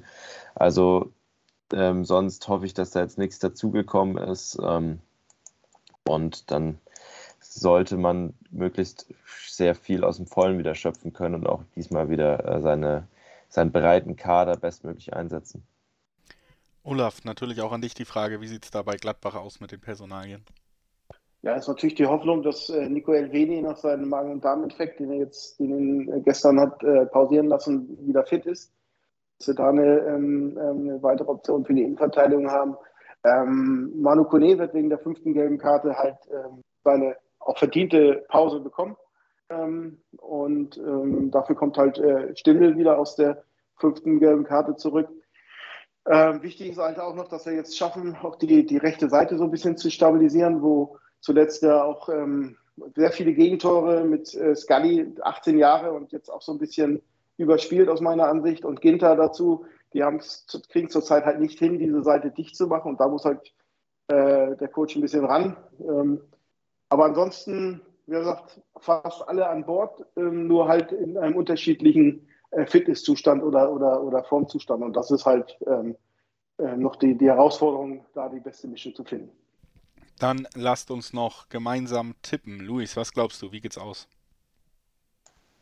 Ähm, das muss ich aus dem Bauch raus tippen, weil ich diesmal mir vorher keine Gedanken gemacht habe. Ich sage einfach mal 2-1 für Hoffenheim zum Abschluss. 2-1 aus dem Bauch heraus von Luis Löser von den Hoffe News. Olaf, was glaubst du? Naja, die Hoffnung stirbt zuletzt. Insofern gewinnen wir das Spiel locker 3-1. 3-1 für Gladbach. Der hoffnungsvolle Tipp von Olaf Nordwig vom Vollraute Podcast. Ah, ich finde es ganz schwer zu tippen, aber diese schwache Form der Gladbacher lässt. Ja, 2-1 für, für die TSG könnte ich mir gut vorstellen, weil die eben gerade so gut drauf sind und die Gladbacher so schlecht, dass sich das nochmal im, im Ergebnis widerspiegelt. Und dann hoffentlich bringt die Winterpause Besserung für die Gladbacher. Ich bedanke mich bei Luis Löser, dass er heute da war. Danke dir, Luis. Ja, sehr gerne und dann äh, frohe Feiertage und dann sehen wir uns im neuen Jahr wieder oder hören uns vor allen Dingen. Danke gleichfalls und äh, sehr gerne und äh, auch vielen Dank an Olaf, dass er heute da war. Danke dir, Olaf. Ja, auch in dieser Zeit immer wieder gerne. Das freut mich sehr, dass es trotzdem noch äh, gerne geschieht und ich bedanke mich natürlich auch, dass ihr das ganze Jahr über beim Bully Special dabei wart und nächstes Jahr geht es hoffentlich mit allen Beteiligten weiter. Dankeschön und äh, wir gehen in eine kleine Pause und hören uns dann wieder mit dem Spiel von Fürth gegen Augsburg. Schatz, ich bin neu verliebt. Was? Drüben. Das ist er. Aber das ist ein Auto. Ja, eben. Mit ihm habe ich alles richtig gemacht. Wunschauto einfach kaufen, verkaufen oder leasen. Bei Autoscout24. Alles richtig gemacht. Herzlich willkommen zurück zum Bully Special auf meinsportpodcast.de wir sind beim fünften Spiel unserer Besprechung des 17. Spieltags angelangt. Eben gerade, da haben wir noch über das Duell zwischen der sehr formstarken TSG aus, oder aus Sinsheim, der TSG Hoffenheim gesprochen, und den sehr formschwachen Gladbachern. Jetzt am, auch um 15.30 Uhr am Samstag geht es los zwischen Gräuter Fürth und dem FC Augsburg. Und Kräuter Fürth ist ja zumindest gefühlt so ein bisschen in Form gekommen, denn sie haben den ersten Sieg überhaupt gesammelt am vergangenen Wochenende in dieser Saison. Und auch gegen Borussia Dortmund, obwohl man am Ende 3 zu 0 verloren hat, konnte man lange ja, fast noch auf den Punkt hoffen, hatte Umschaltmöglichkeiten, lag lange nur 1 zu 0 zurück, das auch durch einen Elfmeter, über den sogar ein wenig diskutiert wurde, auch live on air mit dem Sportdirektor. Wir sprechen drüber, was das für die Fürther bedeutet, jetzt im letzten Spiel diesen Jahres gegen Augsburg. Und das tun wir mit Michael Fischer von den Nürnberger Nachrichten. Hallo Michael. Hallo Julius. Ich habe ja schon ein bisschen was in der Anmoderation jetzt zu dem Spiel der Fürther in Dortmund gesagt. Äh, generell vielleicht mal der Blick zurück. Wie hast du den Auftritt da wahrgenommen? Weil ich glaube schon, dass viele das als ja ordentlichen Auftritt gesehen haben auf der einen Seite. Ich finde aber schon, dass man auch gesehen hat, ja, dass dieses Mal stand die Defensive nicht so im Fokus. Man hat jetzt ja auch keine sieben Gegentore bekommen, aber bei der Offensive, bei den Möglichkeiten, die man hatte, da, da hat schon auch Qualität gefehlt, sichtbar. Genau, das ist das Problem, dass Fürth jetzt defensiv kompakter steht, aber halt eben diese Balance finden muss zwischen einer guten Defensive, die sie gegen Berlin hatten. Sie haben kein Gegentor kassiert gegen Union, das ist schon mal gut gewesen für eine Mannschaft mit 46 Gegentoren. Aber sie haben halt jetzt auch gegen Dortmund gut gestanden und hatten auch wieder mehr Möglichkeiten nach vorne als gegen Union. Als gegen Union war das ja ein Tor nach einer Ecke. Jetzt hatten sie wieder mehr Möglichkeiten. Sie haben auch die komplette Dreierreihe vorne ähm, neu aufgestellt im Vergleich zum Wochenende.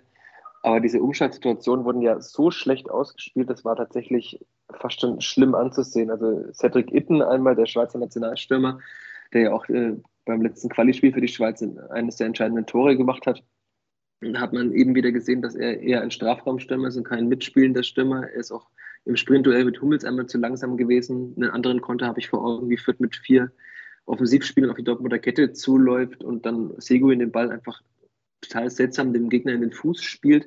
Also das sieht man dann eben schon, dass es der Tabellen 18. war. Andererseits defensiv hat man jetzt nicht gesehen, dass der Tabellen 18. war. Das haben sie wirklich gut gemacht. Sie haben eigentlich kaum etwas zugelassen, haben das Zentrum sehr kompakt gemacht, standen da defensiv gut, haben alle Wege zugelaufen, haben Dortmund klug nach außen geschoben, weil sie offenbar wussten, dass Nico Schulz und äh, Thomas Meunier jetzt nicht die äh, besten Ausverteidiger der Bundesliga sind. Und dann wussten die Dortmunder auch nicht so viel, was sie damit anfangen sollen, ganz offensichtlich.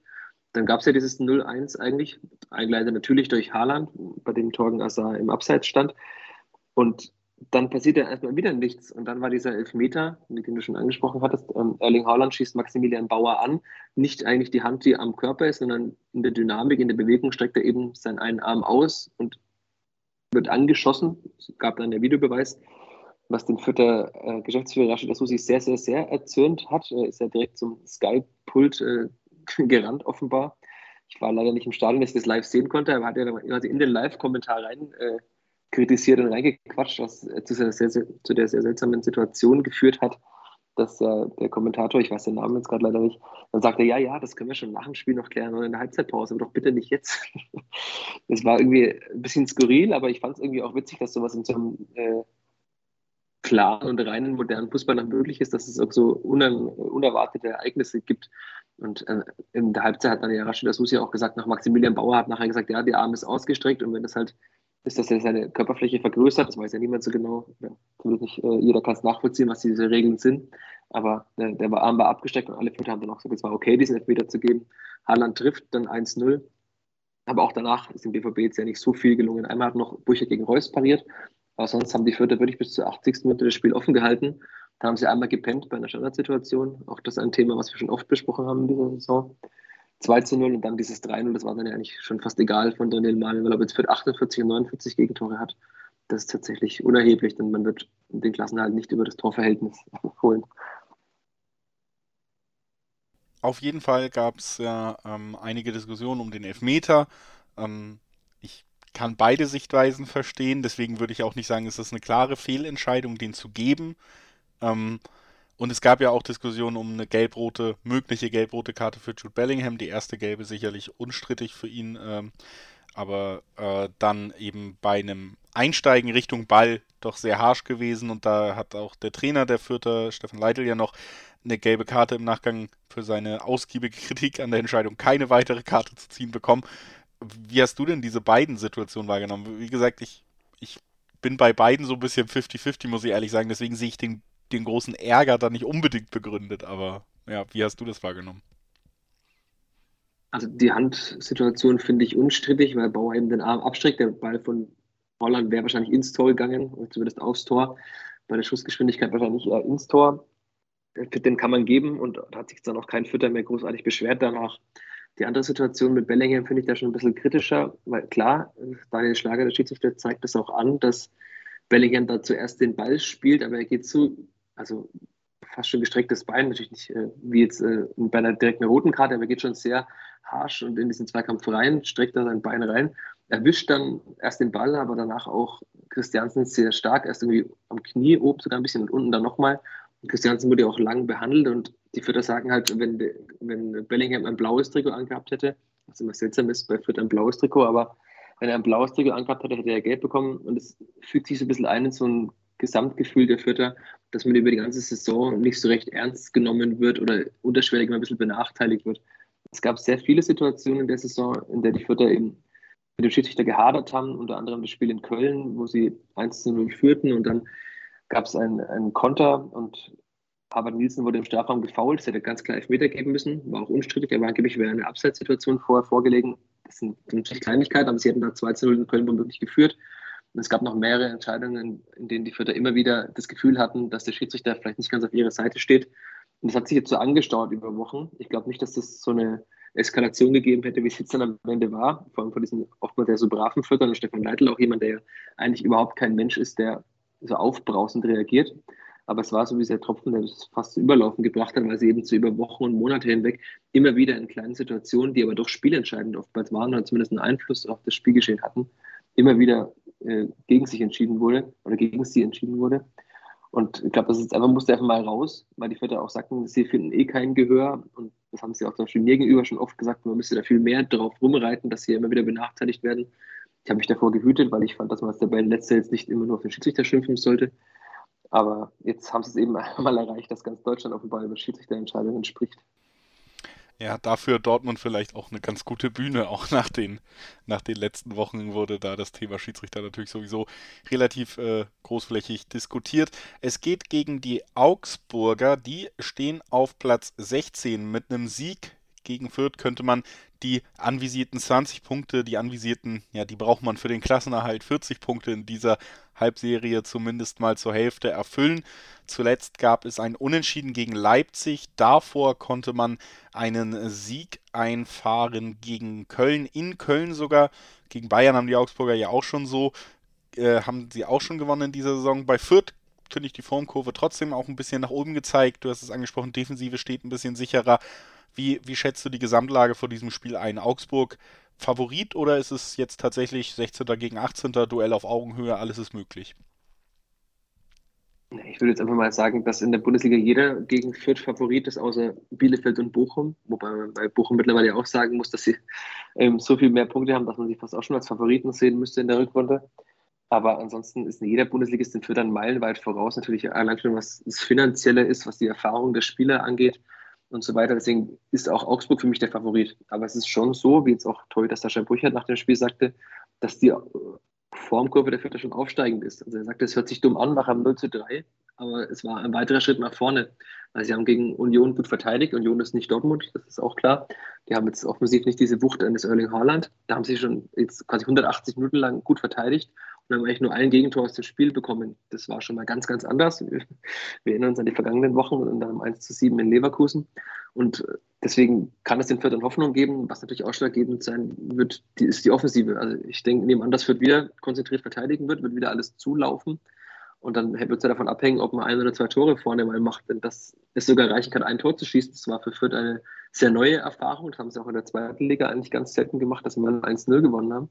Aber das reicht ja. Also wenn man defensiv kompakt steht und vorne ein Tor irgendwie reinmogelt, bekommt man drei Punkte dafür. Und jetzt spricht, außer wir jetzt hier, niemand mehr wie womöglich unverdient oder wie dieser Sieg zustande kam gegen Union, sondern alle sagen nur, Fürther endlich diesen ersten Sieg, hat jetzt vier Punkte.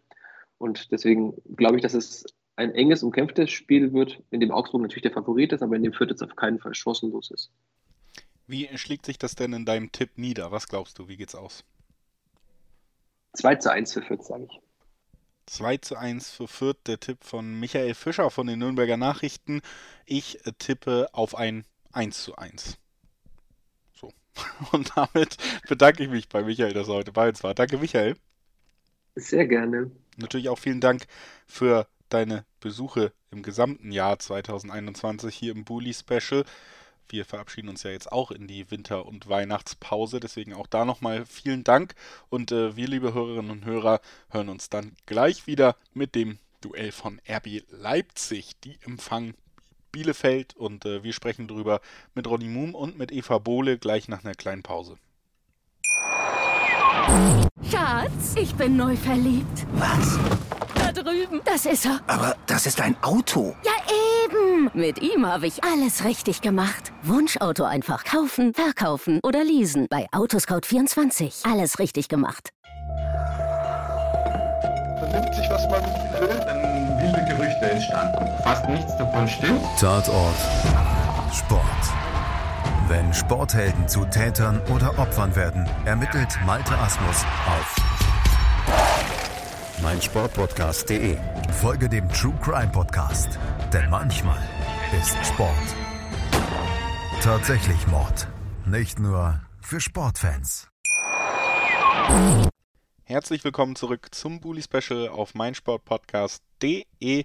Wir sind immer noch am Samstag und wir sind immer noch um 15.30 Uhr unterwegs. Das sechste Spiel in unserer Besprechung zum 17. Spieltag. Das ist das Duell zwischen Leipzig und Bielefeld. Heimspiel für RB, die am vergangenen Wochenende allerdings das erste Mal unter Neutrainer Domenico Tedesco nicht siegreich waren. Es gab ein Unentschieden für die Leipziger spätes Gegentor von Augsburg. Die konnten also einen Punkt sammeln. Das dürfte auch den Gegner an diesem Wochenende vielleicht geärgert haben, denn Augsburg auf Platz 16 nur einen Tabellenplatz von den 17. von Bielefeld entfernt. Die konnten damit nur zwei anstatt drei Punkte gut machen, denn sie haben gegen Bochum gewonnen. 2 zu 0, also ein positives Ergebnis, mit dem Eva Bohle vom Zweite Bundesliga-Podcast hier heute bei uns ist. Hallo Eva. Hallo, ich freue mich sehr. Es war, äh, ich dachte erst, diese englische Woche läuft katastrophal. Ich hatte auch keiner, keinerlei Hoffnung mehr für ähm, ja, dieses äh, Spiel am, am Dienstag. Ich weiß gar nicht mehr, was ich für Arminia getippt Hatte ich für Arminia getippt? Habe ich für Bochum getippt? Ich weiß es nicht mehr. Ähm, auf jeden Fall äh, habe ich ja auch gesagt, ich könnte nicht mehr länger 0-0 tippen, wenn solange es äh, halt schief geht. Ich sehe da, dass du Du hattest da bestimmt deine Hand im Spiel am Wochenende gegen, gegen Hertha. Ähm, nee, aber es war auf jeden Fall äh, meiner Meinung nach und ich glaube auch sehen Fans beider Lager so ein, ein hochverdienter Sieg für Arminia. Ähm, man hat eben wieder das geschafft, was ich vorher die Wochen immer angesprochen habe, gut den Bremern, den Bremern, den Gegnern das Spiel nehmen. Es ist Weihnachten, nee, ist nicht gut für. Ich komme aus Hamburg, da ist Bremer und Gegner quasi synonym, also ja, ich habe es direkt ja, verstanden. Ist in Ordnung. ähm, ja, ich war irgendwie bei Bochum gegen, ja, ist auch egal. Äh, auf jeden Fall ähm, ja, hat, hat, Bielefeld es einfach sehr, sehr gut geschafft, Bochum da aus dem Spiel zu nehmen. Ähm, ich möchte da nochmal unsere Abwehrreihe loben. Also wir haben ja sowieso eigentlich nie so das eine Spiel gehabt, äh, oder beziehungsweise wir sind ja nie jedes Spiel eingebrochen, bis auf dieses Leverkusen-Spiel, sonst steht die Defensive da ja echt ganz stabil. Ähm, man hat 4 zu 0 äh, Spiele gehabt, das ist jetzt als 17. jetzt auch nicht selbstverständlich, glaube ich. Und ähm, da muss ich auch sagen, ich war erst ein bisschen skeptisch, weil Andres Andrade für Jakob Lawson gespielt hat. Aber der hat es auf der Seite super gemacht. Ich meine, dass du es nicht schaffen wirst, einen Gerrit Holt mal 90 Minuten lang komplett aus dem Spiel zu nehmen, ist klar. Aber es gab dann ja im Endeffekt nur diese eine wirkliche Situation, wo er da diese Schnelligkeit ausspielen konnte. Ähm, weil das das einzige Mal war, wo äh, Christopher Via Jay ihn da auch in Szene setzen konnte. Vorher hat mir das richtig, richtig gut gefallen, wie offensiv man eigentlich schon angefangen hat zu pressen, aber auch wie die letzte Abwehrreihe sowohl Brunner als auch Andrade da, da immer wieder gut rausgerückt sind. Also bei Andrade war es ja wirklich so, der, ich glaube, der hat 18 Zweikämpfe gewonnen oder so. Und das ist echt, das ist richtig, richtig wichtig gewesen, weil man so Bochum halt irgendwie, ich glaube, die hatten zwar drei Schüsse aufs Tor, ähm, das war eben dieses Holtmer-Ding, wo Ortega gut, gut steht, gut lange stehen bleibt und dann eben rechtzeitig runtergeht. Ähm, dann, ich glaube, in der zweiten Halbzeit äh, nach Fehler von Pieper war es, glaube ich. Ähm, dieses, äh, oh, ich habe vergessen, wer, ich glaube auch Andrea J mit dem, mit dem Schuss und dann halt einmal ähm, noch, äh, ich habe schon wieder Bockhorn ähm, wo, wo da aber auch aus kurzer Distanz äh, Ortega relativ schnell die Arme hat und das dann irgendwie so halb wie so ein Basketball-Move irgendwie abklatschen lässt. Ähm, genau, das war eigentlich gut und ich glaube, das war auch das, was die Mannschaft nach diesem Spiel gegen Hertha gebraucht hat. Ähm, man muss dazu noch sagen, Serra und Krüger vorne relativ schwach, aber ähm, ich sag mal so, ich glaube, es hätte auch nichts gebracht, Kloster 90 Minuten reinzuspielen, weil du halt äh, reinzustellen, wenn du einfach gesehen hast, sobald er auf dem Platz war, der hatte Kraft, der hatte Power und der hatte richtig, richtig Bock. Und ich glaube, das, das brauchte das dann noch, um dieses äh, zweite Tor auch zu, zu erzielen. Da, da, ist, da kommt die Flanke ja von Klos. Ich saß tatsächlich ähm, auf der Seite, von wo Klos dann kam und dachte mir, oh Gott, bitte keine Flanke von Klos. Und dann saß die ja relativ gut da bei Wimmer. Und ich meine, da muss man ja auch sagen, da profitieren wir von dem einen schlechten Spiel, was Manuel Riemann in dieser Saison hatte. Aber wie gesagt, also ich glaube, wenn man das Spiel ganz sieht, erste Halbzeit viele Fehler auf beiden Seiten auch. Ich meine, Bochum hat immer wieder diese Querpässe gespielt, die super ungenau waren. Und Bielefeld hat die dann halt einfach nicht genutzt. Ähm, das war halt einfach in der zweiten Halbzeit besser. Ähm, da haben mir viele, viele Spieler, vor allem aber eben diese Viererkette hinten, äh, extrem gut gefallen. Und das macht ein wenig Hoffnung, weil klar, auf der einen Seite war ärgerlich, dass Augsburg da jetzt den Punkt geholt hat. Auf der anderen Seite sieht man eben auch, dass ähm, ja, nach diesem, nach diesem 4-1-Sieg von Leipzig eben noch nicht alles glänzt unter Tedesco. Also die erste Hälfte war definitiv gut und da hätten sie auch mehr Tore machen müssen. Aber die zweite war dann halt ein doch relativ starker Leistungsabfall. Und ich hoffe mir einfach, ich meine, wir werden zwei Teams sehen, die jetzt halt eben dann noch eine englische Woche hinter sich haben, logischerweise. Das heißt, bei beiden Teams wird es, glaube ich, nicht für zwei extrem gute Halbzeiten reichen. Und Bielefeld muss halt schauen, dass sie es schafft, in der besseren Halbzeit von Leipzig das möglichst ähm, unter Kontrolle zu kriegen. Da muss ich aber sagen, da habe ich ähm, ja ein wenig Hoffnung. Ich meine, Silva ist ja äh, auch nicht der, der momentan jeden, bei, bei dem jeder Schuss ein Tor ist. Und dann, ja, glaube ich, ähm, hat Bielefeld da durchaus eine Chance. Und das ist nach dem, wie ich äh, nach dem Spiel am Samstag gegen Hertha drauf war, das ist auf jeden Fall ein großer Schritt nach vorne. Das freut mich schon mal persönlich auch für dich, dass es da positive Anzeichen gibt. Äh, jetzt im Duell gegen Leipzig direkt kurz vor der Winterpause. Anstrengende englische Woche. Wie sieht es denn da beim Personal aus? Wie erwartest du die Bielefelder aufgestellt in diesem Duell? Ja, also äh, Lawson und ähm, Chibora werden weiterhin fehlen. Das heißt, äh, so viel Alternativen hat Kramer da hinten drin nicht. Ähm, ich bin mal, also ich sag mal so, auch wenn ich nicht hoffe, dass das bedeutet, dass die überspielt sind. Ich hoffe, dass die, die Viererkette da hinten so bleibt. Ähm, Idee wäre halt sonst irgendwie einen der, der beiden Innenverteidiger rauszunehmen und Giramosch reinzustellen. Aber ehrlich gesagt ist das für mich ein doch zu großer Unsicherheitsfaktor. Also der hat jetzt ein paar Spiele gemacht, aber das Problem ist, der geht, also den würde ich, wenn, glaube ich, eher zur zweiten Hälfte bringen, weil er ja doch ein relativ aggressiver Gegenspieler ist. Und das kann sich Bielefeld dann einfach nicht leisten, dass er sich womöglich dann irgendwie in der, in der zehnten Minute so die gelbe Karte abholt. Das funktioniert. Also hast ja immer mal wieder Schiedsrichter, die dann doch relativ schnell da auch die, ähm, die Karten zücken. Ähm, dann ist es halt so, also was halt sein könnte, was ich auch nicht hoffe, ich habe nichts gegen den Spieler persönlich, aber bei Norton de Medina ist es das Gleiche. Ähm, der hat halt einfach nicht, also Brunner ist für mich auf der Seite sowieso eigentlich immer gesetzt und Andrada hat halt ein super Spiel gemacht. Wenn er schafft, äh, würde ich ihn auf jeden Fall da lassen.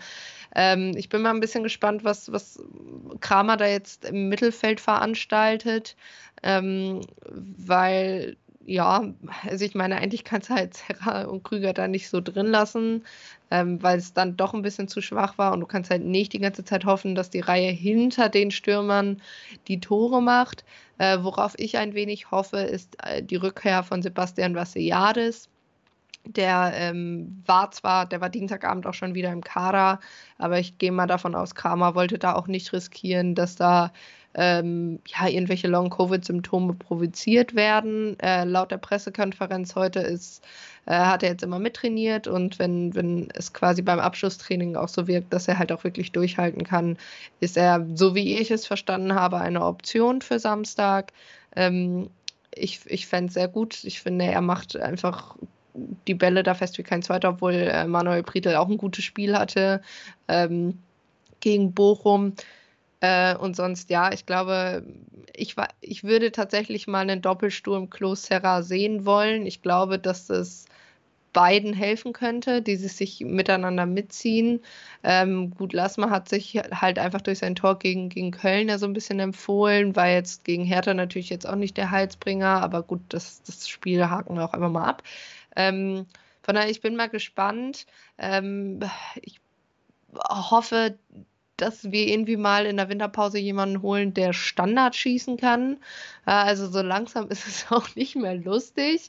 Also es ist ein bisschen kontraproduktiv, einen Trainer zu holen, der Standard trainieren soll, aber dann kann diese Mannschaft keine Standard schießen. Höhepunkt war, glaube ich, das Ding von Wimmer, das direkt ins Ausging Dienstagabend. Ähm, daher bin ich mal gespannt. Ähm, aber ich sag mal so, Leipzig ist momentan eine dieser Mannschaften, die eher da unten mit drin, also was heißt eher da unten mit drin, aber einfach von den ähm, aktuellen Leistungen nicht zu den, zu den Top-Mannschaften gehört. Ähm, jetzt mal das 4-1 ausgerechnet und so ein bin ich einfach mal gespannt. Auf der anderen Seite hat Bielefeld sich halt eben gegen diese Top-Teams immer ein bisschen besser verkauft. Und äh, generell muss trotzdem, wie ich finde, da jetzt auch mal die, die, das punktetechnisch gezeigt werden.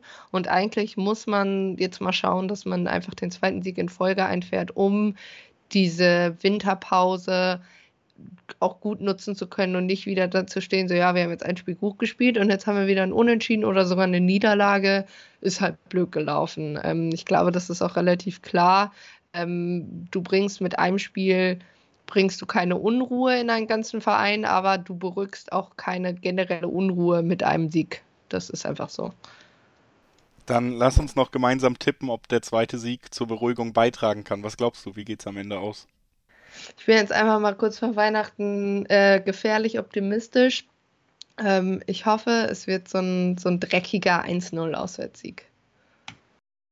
1 zu 0, der Tipp von Eva Bohle vom äh, zweite Bundesliga-Podcast, nicht erste Bundesliga-Podcast, Entschuldigung. Und ähm, ja, mein Tipp ist bei diesem Aufeinandertreffen ein 2 zu 1 für Leipzig. Ich glaube, die gewinnen doch zu Hause wieder, weil die individuelle Qualität dann doch nochmal ein ganzes Stück größer ist als bei der Arminia. Ich bedanke mich bei Eva Bohle, dass sie heute bei uns war. Danke, Eva. Immer wieder gerne und ähm, ich glaube, das war das letzte Mal für dieses Jahr, ne? Das ist richtig. Deswegen bedanke ich mich natürlich auch für dieses ganze Jahr, das du hier mit mir Nein. verbracht hast im Bully Special. Vielen Dank, dass du nee. öfter da warst. Ja, immer gerne. Ich wollte mich nämlich gerade bei dir bedanken. Ähm, ich glaube, wir alle wissen es als, als GästInnen, äh, ist es, glaube ich, manchmal auch immer dieses, gerade wenn der Verein nichts Neues anbietet, denkst du dir ja auch manchmal so, Gott, was erzähle ich denn jetzt? Aber ähm, ja, auch danke da, dass du da immer wieder gute Fragen findest und ähm, ja, ich wünsche schöne Weihnachten und einen guten Rutsch. Dankeschön, das kann ich nur zurückgeben. Und äh, mit diesem schönen Abschied gehen wir in eine kleine Pause und uns dann gleich wieder mit dem vermeintlichen Topspiel dieses Spieltags, mit dem Spiel zwischen Hertha und dem BVB. Bleibt gerne dran. Schatz, ich bin neu verliebt. Was? Da drüben. Das ist er. Aber das ist ein Auto. Ja, eben. Mit ihm habe ich alles richtig gemacht. Wunschauto einfach kaufen, verkaufen oder leasen. Bei Autoscout24. Alles richtig gemacht. Herzlich willkommen zurück zum Bully Special auf meinsportpodcast.de. Wir sind beim vermeintlichen Topspiel des Spieltags 17 angekommen. 18.30 also am Samstag das Duell zwischen Hertha BSC und dem BVB und der übertragende Sender hat Werbung dafür gemacht mit dem Claim das Fest vor dem Fest und man fragt sich so ein bisschen, ob da wirklich die letzten Spiele dieser Mannschaften auch geschaut wurden. Wir wollen gemeinsam mit Stani Shop von Goal.com besprechen, wie festlich das denn wirklich werden kann. Hallo Stani. Hast du schön gesagt, grüß dich.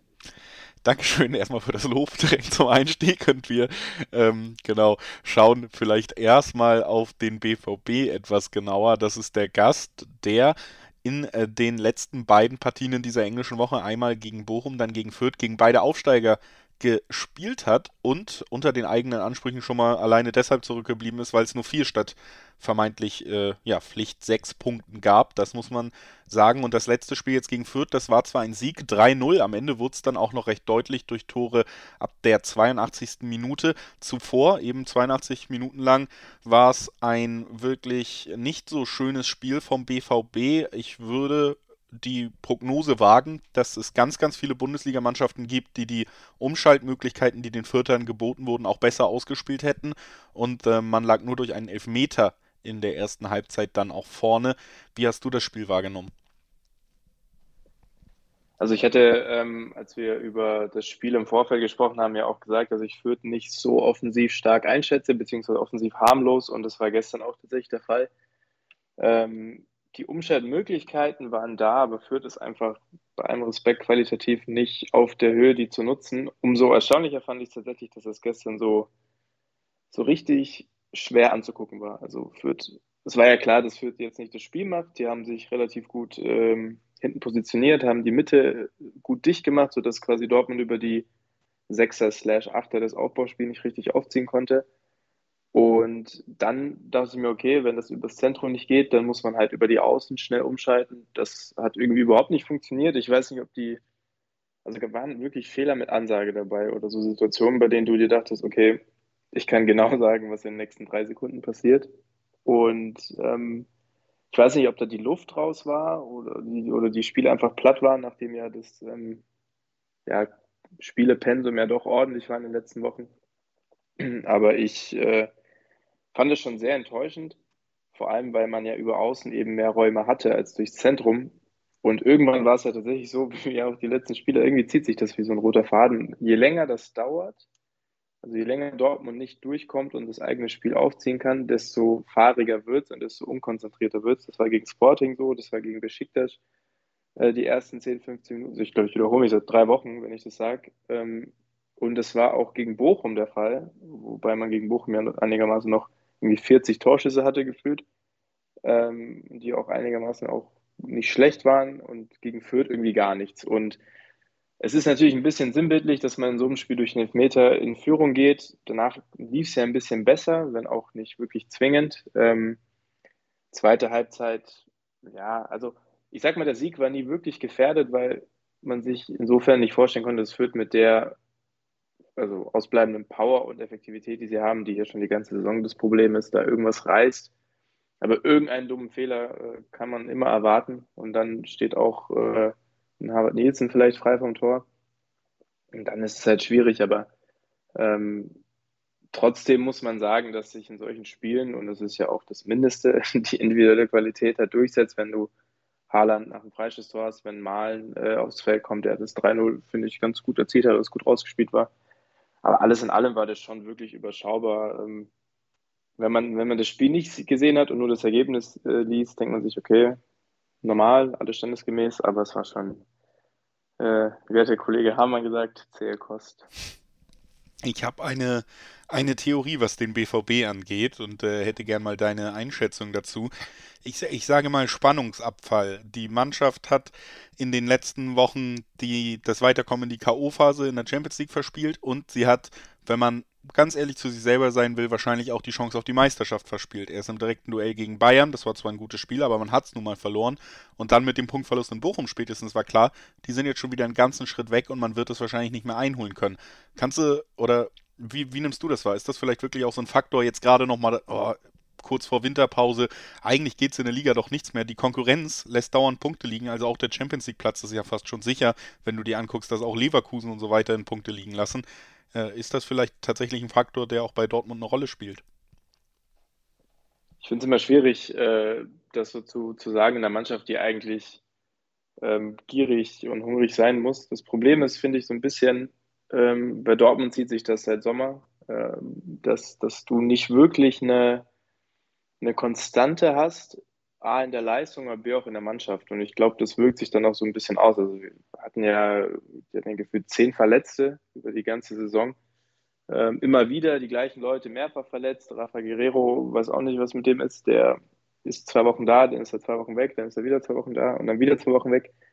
Also da sehe ich auch so ein bisschen den Schlüssel drin oder eben den fehlenden Schlüssel, dass du halt nicht ähm, du kriegst einfach keine Konstanz rein und dementsprechend auch nicht in deine Spielart und in deine Leistung. Also es darf bei allem Respekt, äh, unabhängig von, von Leistungsabfall oder nicht, man muss sich gegen Fürth, gegen eine Mannschaft wie Fürth, anders präsentieren. Ähm, drei Punkte ist natürlich immer die oberste, also das oberste Ziel. Ähm, die Art und Weise ist dabei nicht immer so wichtig, aber es war schon, also es stand schon auch offen, ob Dortmund jetzt überhaupt ein Tor erzielt oder nicht. Ich habe ja gesagt, der Sieg war nie gefährdet, aber es hätte auch unentschieden ausgehen können, wenn es halt 0-0 ausgeht. So, und ähm, dementsprechend finde ich es ein bisschen schwierig, weil eben die, die, die Personallage das nicht hergegeben hat. Klar, Champions League zieht einen so ein bisschen runter oder das Champions League aus. Ähm, aber in der Liga kann es halt auch irgendwie auch schnell gehen, finde ich. Es war viel Gefloskel, aber es sind ja, glaube ich, nur sechs Punkte in beide Richtungen. Ähm, und man spielt ja auch noch gegen alle dann in der Rückrunde. Also ich glaube, da Dortmund hat in der Vergangenheit oft gemerkt, wie knapp man die Champions League noch erreicht hat. Vor allem letztes Jahr. Und ich glaube, da kann man sich nicht drauf ausruhen. Ähm, ich denke, wenn in der Winterpause so ein bisschen wieder Konstanz reinkommt, auch personell und auch zum Beispiel jetzt Mats Hummels mal seinen Körper komplett regenerieren lassen kann, dann kann man vielleicht mehr Potenzial ausschöpfen, weil es ist ja zweifelsfrei, dass da auch mehr drin ist. Jetzt geht's gegen die Hertha. Die haben auch keine Konstanz in dieser Saison, auch unter Korkut nicht. Zwei ordentliche Auftritte, ein Unentschieden und ein Sieg und dann jetzt gegen Mainz eine 4 zu 0 Niederlage, die eher sogar hätte höher ausgehen können. Ein nicht Bundesliga-würdiger Auftritt der Mannschaft aus der Hauptstadt, muss man schon sagen. Also ein krasser Rückschritt mal wieder, den die Mannschaft immer drin hatte in dieser Saison. Also immer, wenn man kurz das Gefühl hatte, vielleicht festigt sie sich, auch unter Dardai gab es dann auch deutliche Niederlagen und wirklich inakzeptable Auftritte. Jetzt eben auch für die Hertha das vierte Spiel unter Korkut und das letzte in diesem Jahr und die sind, äh, obwohl du hast natürlich wirklich recht, dass es auch bei Dortmund noch schnell gehen kann, in beide Richtungen, aber die Hertha wohl deutlich mehr noch auf Punkte angewiesen irgendwie. Unangenehm zu Hause zu bespielen, was man erwarten kann von dieser Mannschaft im besten Falle ist, dass sie versuchen, den Gegner eben auf ihr Niveau runterzuziehen, dass es ein sehr unerträgliches Spiel wird und da hat, hat der BVB sich in der jüngeren Vergangenheit ja durchaus auch immer mal, mal schwer getan. Wie blickst du auf den Gegner?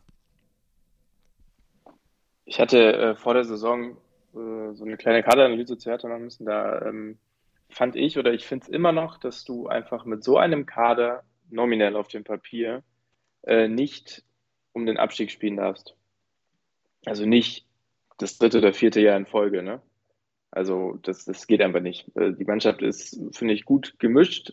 Also nochmal nominell auf dem Papier ist sie gut gemischt mit äh, erfahrenen und ähm, mittelerfahrenen und jungen Spielern. Finde ich eigentlich ganz, ganz attraktiv und paar Anführer ähm, sind auch drin. So, das heißt, theoretisch hat diese Mannschaft einfach viel, viel mehr zu bieten.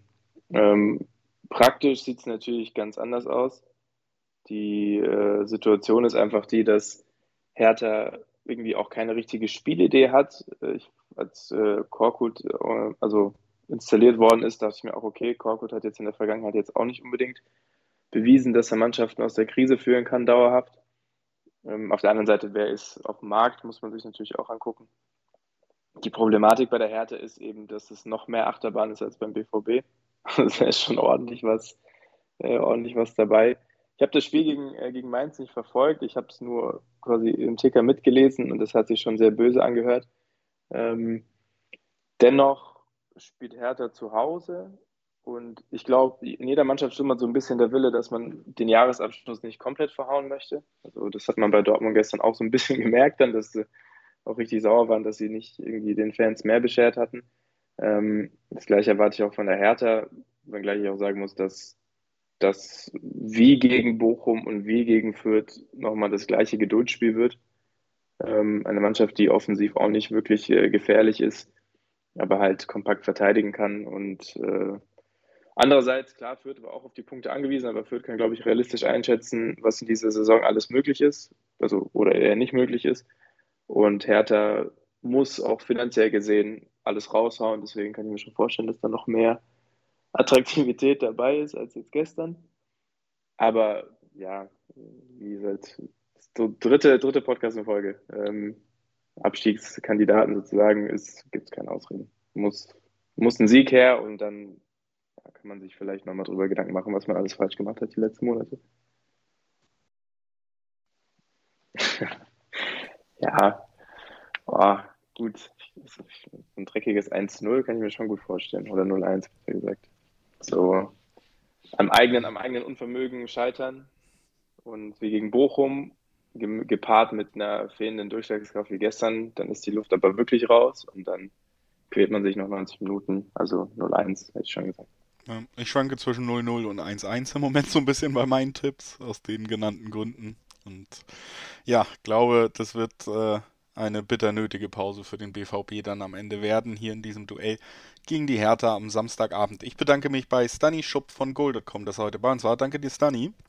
Danke dir auch. Natürlich auch vielen Dank für deine Beteiligung über das ganze Jahr hinweg gesehen, bis ja die Jahresendfolge. Deswegen auch da nochmal einen, einen lieben Dank an dich und äh, ich hoffe, wir hören uns nächstes Jahr wieder. Ich wünsche dir frohe Feiertage. Vielen Dank. Ich würde mich auch freuen. Dann ebenfalls frohe Feiertage. Sehr gut. das ist schon mal notiert. anderen Umständen nächstes Jahr. Das ist schon mal notiert. Und äh, wir, liebe Hörer, hören uns aber noch zweimal wieder heute auch. Gleich mit dem Spiel zwischen Freiburg und Leverkusen. Durchaus spannend. Bleibt gerne dran. Schatz, ich bin neu verliebt. Was? Da drüben. Das ist er. Aber das ist ein Auto. Ja, eben. Mit ihm habe ich alles richtig gemacht. Wunschauto einfach kaufen, verkaufen oder leasen. Bei Autoscout24. Alles richtig gemacht. Hey, Malte Asmus von meinsportpodcast.de hier. Ab März geht's weiter mit unseren 100 Fußballlegenden. Staffel 4 bereits. Freut euch auf Zlatan Ibrahimovic, Michel Platini, Cesar Luis Minotti, Paolo Maldini, um nur mal vier zu nennen.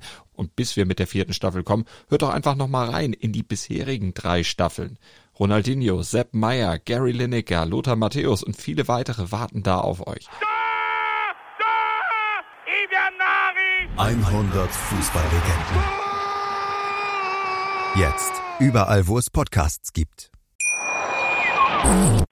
Herzlich willkommen zurück zum Bully Special auf meinsportpodcast.de. Herzlich willkommen zum Sonntag des 17. Bundesligaspieltags, denn an dem sind wir nun angekommen, nachdem wir eben über das Spitzenspiel, denkt euch Anführungszeichen, zwischen Hertha BSC und Borussia Dortmund am Samstag gesprochen haben, sind wir nun am Sonntagnachmittag angekommen und das erste der beiden Sonntagsspiele an diesem letzten Spieltag im Jahr 2021, das wird bestreiten der SC Freiburg zu Hause gegen Bayer Leverkusen. Das also erstmal die Konstellation in diesem Spiel. Tabellarisch bedeutet das, der dritte trifft auf den fünften und der fünfte ist nur zwei Punkte entfernt. Die Freiburger könnten also mit einem Sieg sich einen Champions League Platz über Weihnachten sichern.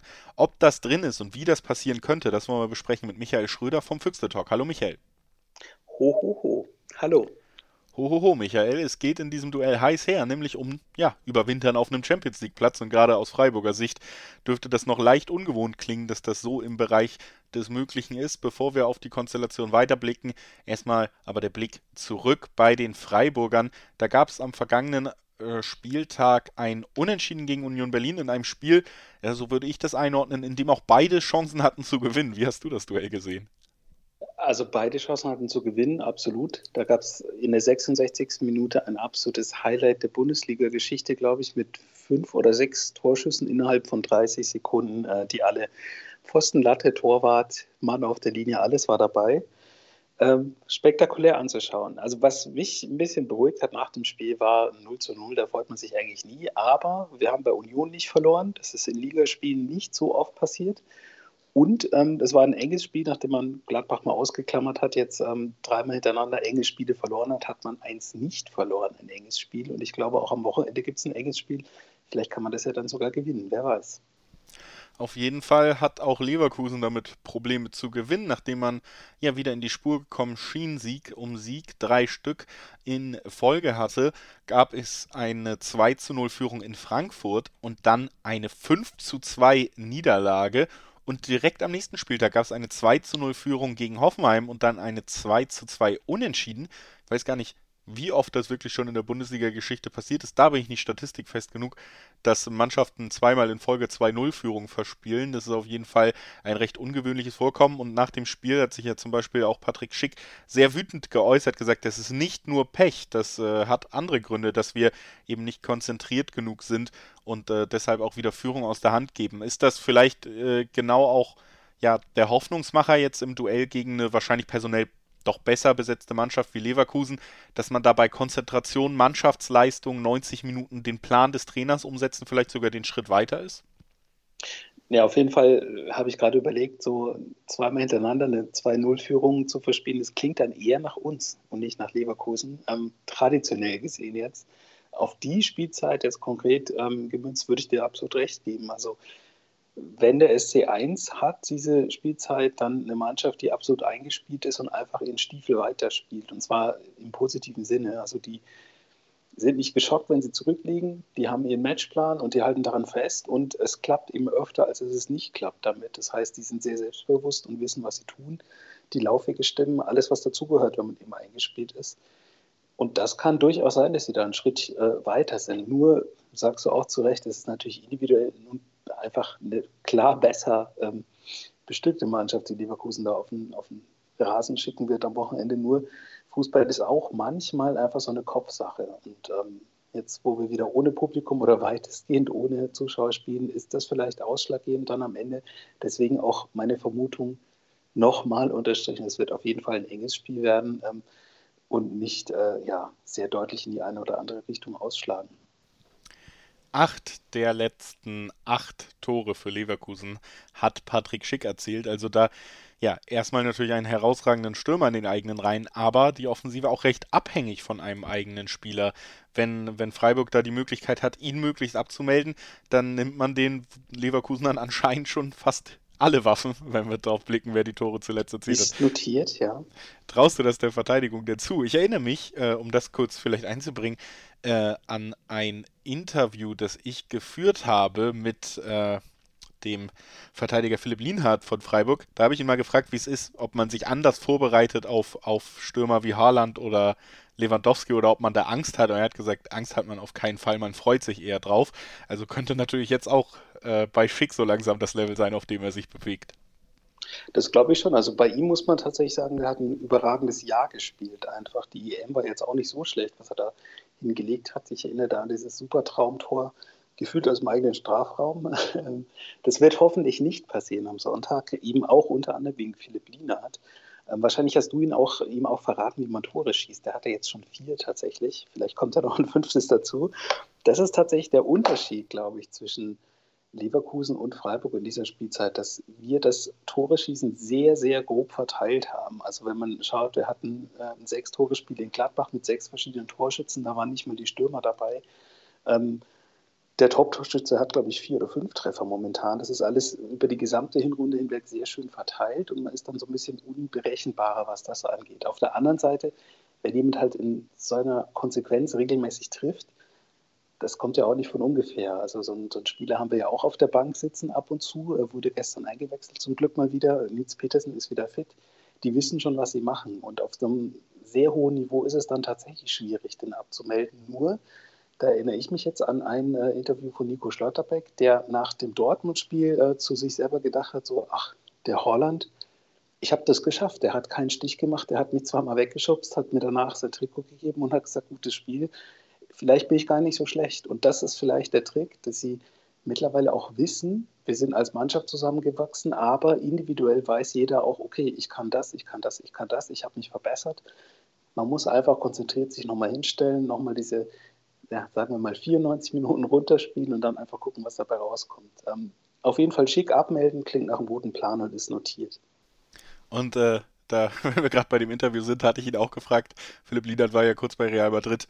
Ähm, ob er es mal geschafft hat, im Training Cristiano Ronaldo den Ball abzunehmen. Er hat gesagt, mehr als einmal. Also da sollte Schick vielleicht ja doch gar nicht so auf dem Level unterwegs sein. Also vielleicht sogar sehr gute Chancen, wenn man da durch die ganz harte Schule bei den Königlichen gegangen ist. Ähm, bevor wir tippen, vielleicht nochmal der Blick ein wenig weiter voraus jetzt aus Freiburger Sicht. Es wäre möglich, auf einem Champions League Platz zu überwintern. Auch wenn die Entwicklung bei den Freiburgern in letzter Zeit ja eigentlich immer nur positiv ist. Hattest du oder hast du jemals damit gerechnet, dass es vielleicht so kommt, dann jetzt nach 17 Spieltagen Champions League Platz, vielleicht sogar Platz 3 rein rechnerisch möglich? Äh, überhaupt nicht. Also, wenn man die Tabelle anschaut ähm, und sagt, ah, wenn es typisch ist, dann wäre es so, ähm, es kann alles sein zwischen Platz 3 und 8. Typisch wäre dann Platz 8. Damit rechnet man und das wäre auch nicht schlecht. Ähm, auf der anderen Seite bin ich da auch bei Christian Streich, der jetzt nach dem Spiel bei Union gesagt hat, ja, das ist gut, dass wir mal wieder nicht verloren haben, aber ich hätte es auch gern gewonnen einfach. Das wären zwei Punkte mehr und wer weiß, wohin es dann geht. Ähm, die Welt geht nicht unter, wenn man als Achter überwintert. Die Welt ist aber ein bisschen schöner für alle, wenn man Dritter bleibt. Ähm, so oder so ist schön, dass es dann gar nicht so lange dauert, bis es weitergeht. Das heißt, der Kopf fängt da gar nicht so an zu rotieren und zu überlegen, was wäre, wenn, ähm, weil es, glaube ich, am 8., 7. oder 8. Januar gleich direkt wieder weitergeht. Ähm, das ist vielleicht ganz gut für die Psyche, dass man sich entweder nicht aufbauen muss oder nicht abhebt. Ähm, egal, was da kommt, wir sind in der oberen Tabellenhälfte und das ist, glaube ich, was, das kann nach wie vor jeder unterschreiben. Auf der anderen Seite ein kleines Aber. Wenn man jetzt so lange da oben dran war, dann möchte man auch so lange wie möglich noch da bleiben. Da bin ich, glaube ich, äh, einer Meinung mit sämtlichen Spielern, Staff-Membern und Fans. Ähm, das sollte man einfach nicht wegschmeißen, so eine Chance, weil die Chance besteht da durchaus. Ich habe mir vor der Aufzeichnung die Tabelle nochmal angeschaut, alle Mannschaften so durch und ich kann mich an kein schlechtes Spiel erinnern in der Hinrunde. Und daran kann ich mich nicht erinnern, dass es jemals so war. Von daher vielleicht nicht damit anfangen am Sonntag und dann einfach gucken, was in der Rückrunde geht. Das wäre ein ganz guter Plan. Klingt auf jeden Fall nach einem guten Plan und wir wollen natürlich von dir noch wissen, was das fürs Ergebnis bedeutet. Was glaubst du, wie geht's aus? Natürlich ein enges Spiel. Ich habe es schon, glaube ich, 50 Mal gesagt jetzt in den letzten 10 Minuten. Deswegen geht es 2-1 aus. 2-1 für Freiburg, der Tipp von Michael Schröder vom Füchsle Talk. Ich tippe mal ein 1-1. Ich glaube, Patrick Schick macht nicht nochmal einen Doppelpack. Da wird Lienhardt zugreifen. Ich habe ihm da auch ein paar Tipps mitgegeben. Und dann glaube ich, Freiburg wird auch das Spiel nicht verlieren. Aber ich könnte mir vorstellen, dass es am Ende doch ein Remis gibt zwischen diesen beiden Teams. Und äh, bedanke mich bei Michael Schröder, dass er heute bei uns war. Danke dir, Michael. Immer gerne. Und natürlich auch generell vielen Dank für deine Beteiligung in diesem Jahr und deine sehr angenehmen Beiträge. Vielen Dank. Danke, danke. Also ich glaube, du hast wesentlich mehr Arbeit als wir damit, deswegen auch mal von unserer Seite als Gast vielen Dank für die Mühe, die du dir immer ähm, machst. Respekt. Dankeschön. Das äh, freut mich sehr und äh, so gehen wir erfreut und glücklich gleich in die kurze Pause und dann ins letzte Spiel dieses Jahres, was wir auch hier im Bully Special besprechen werden. Es geht los zwischen Köln und Stuttgart gleich nach einer kurzen Pause. Schatz, ich bin neu verliebt. Was? Da drüben. Das ist er. Aber das ist ein Auto. Ja, eben. Mit ihm habe ich alles richtig gemacht. Wunschauto einfach kaufen, verkaufen oder leasen. Bei Autoscout24. Alles richtig gemacht. Herzlich willkommen zurück zum Bully Special auf meinsportpodcast.de.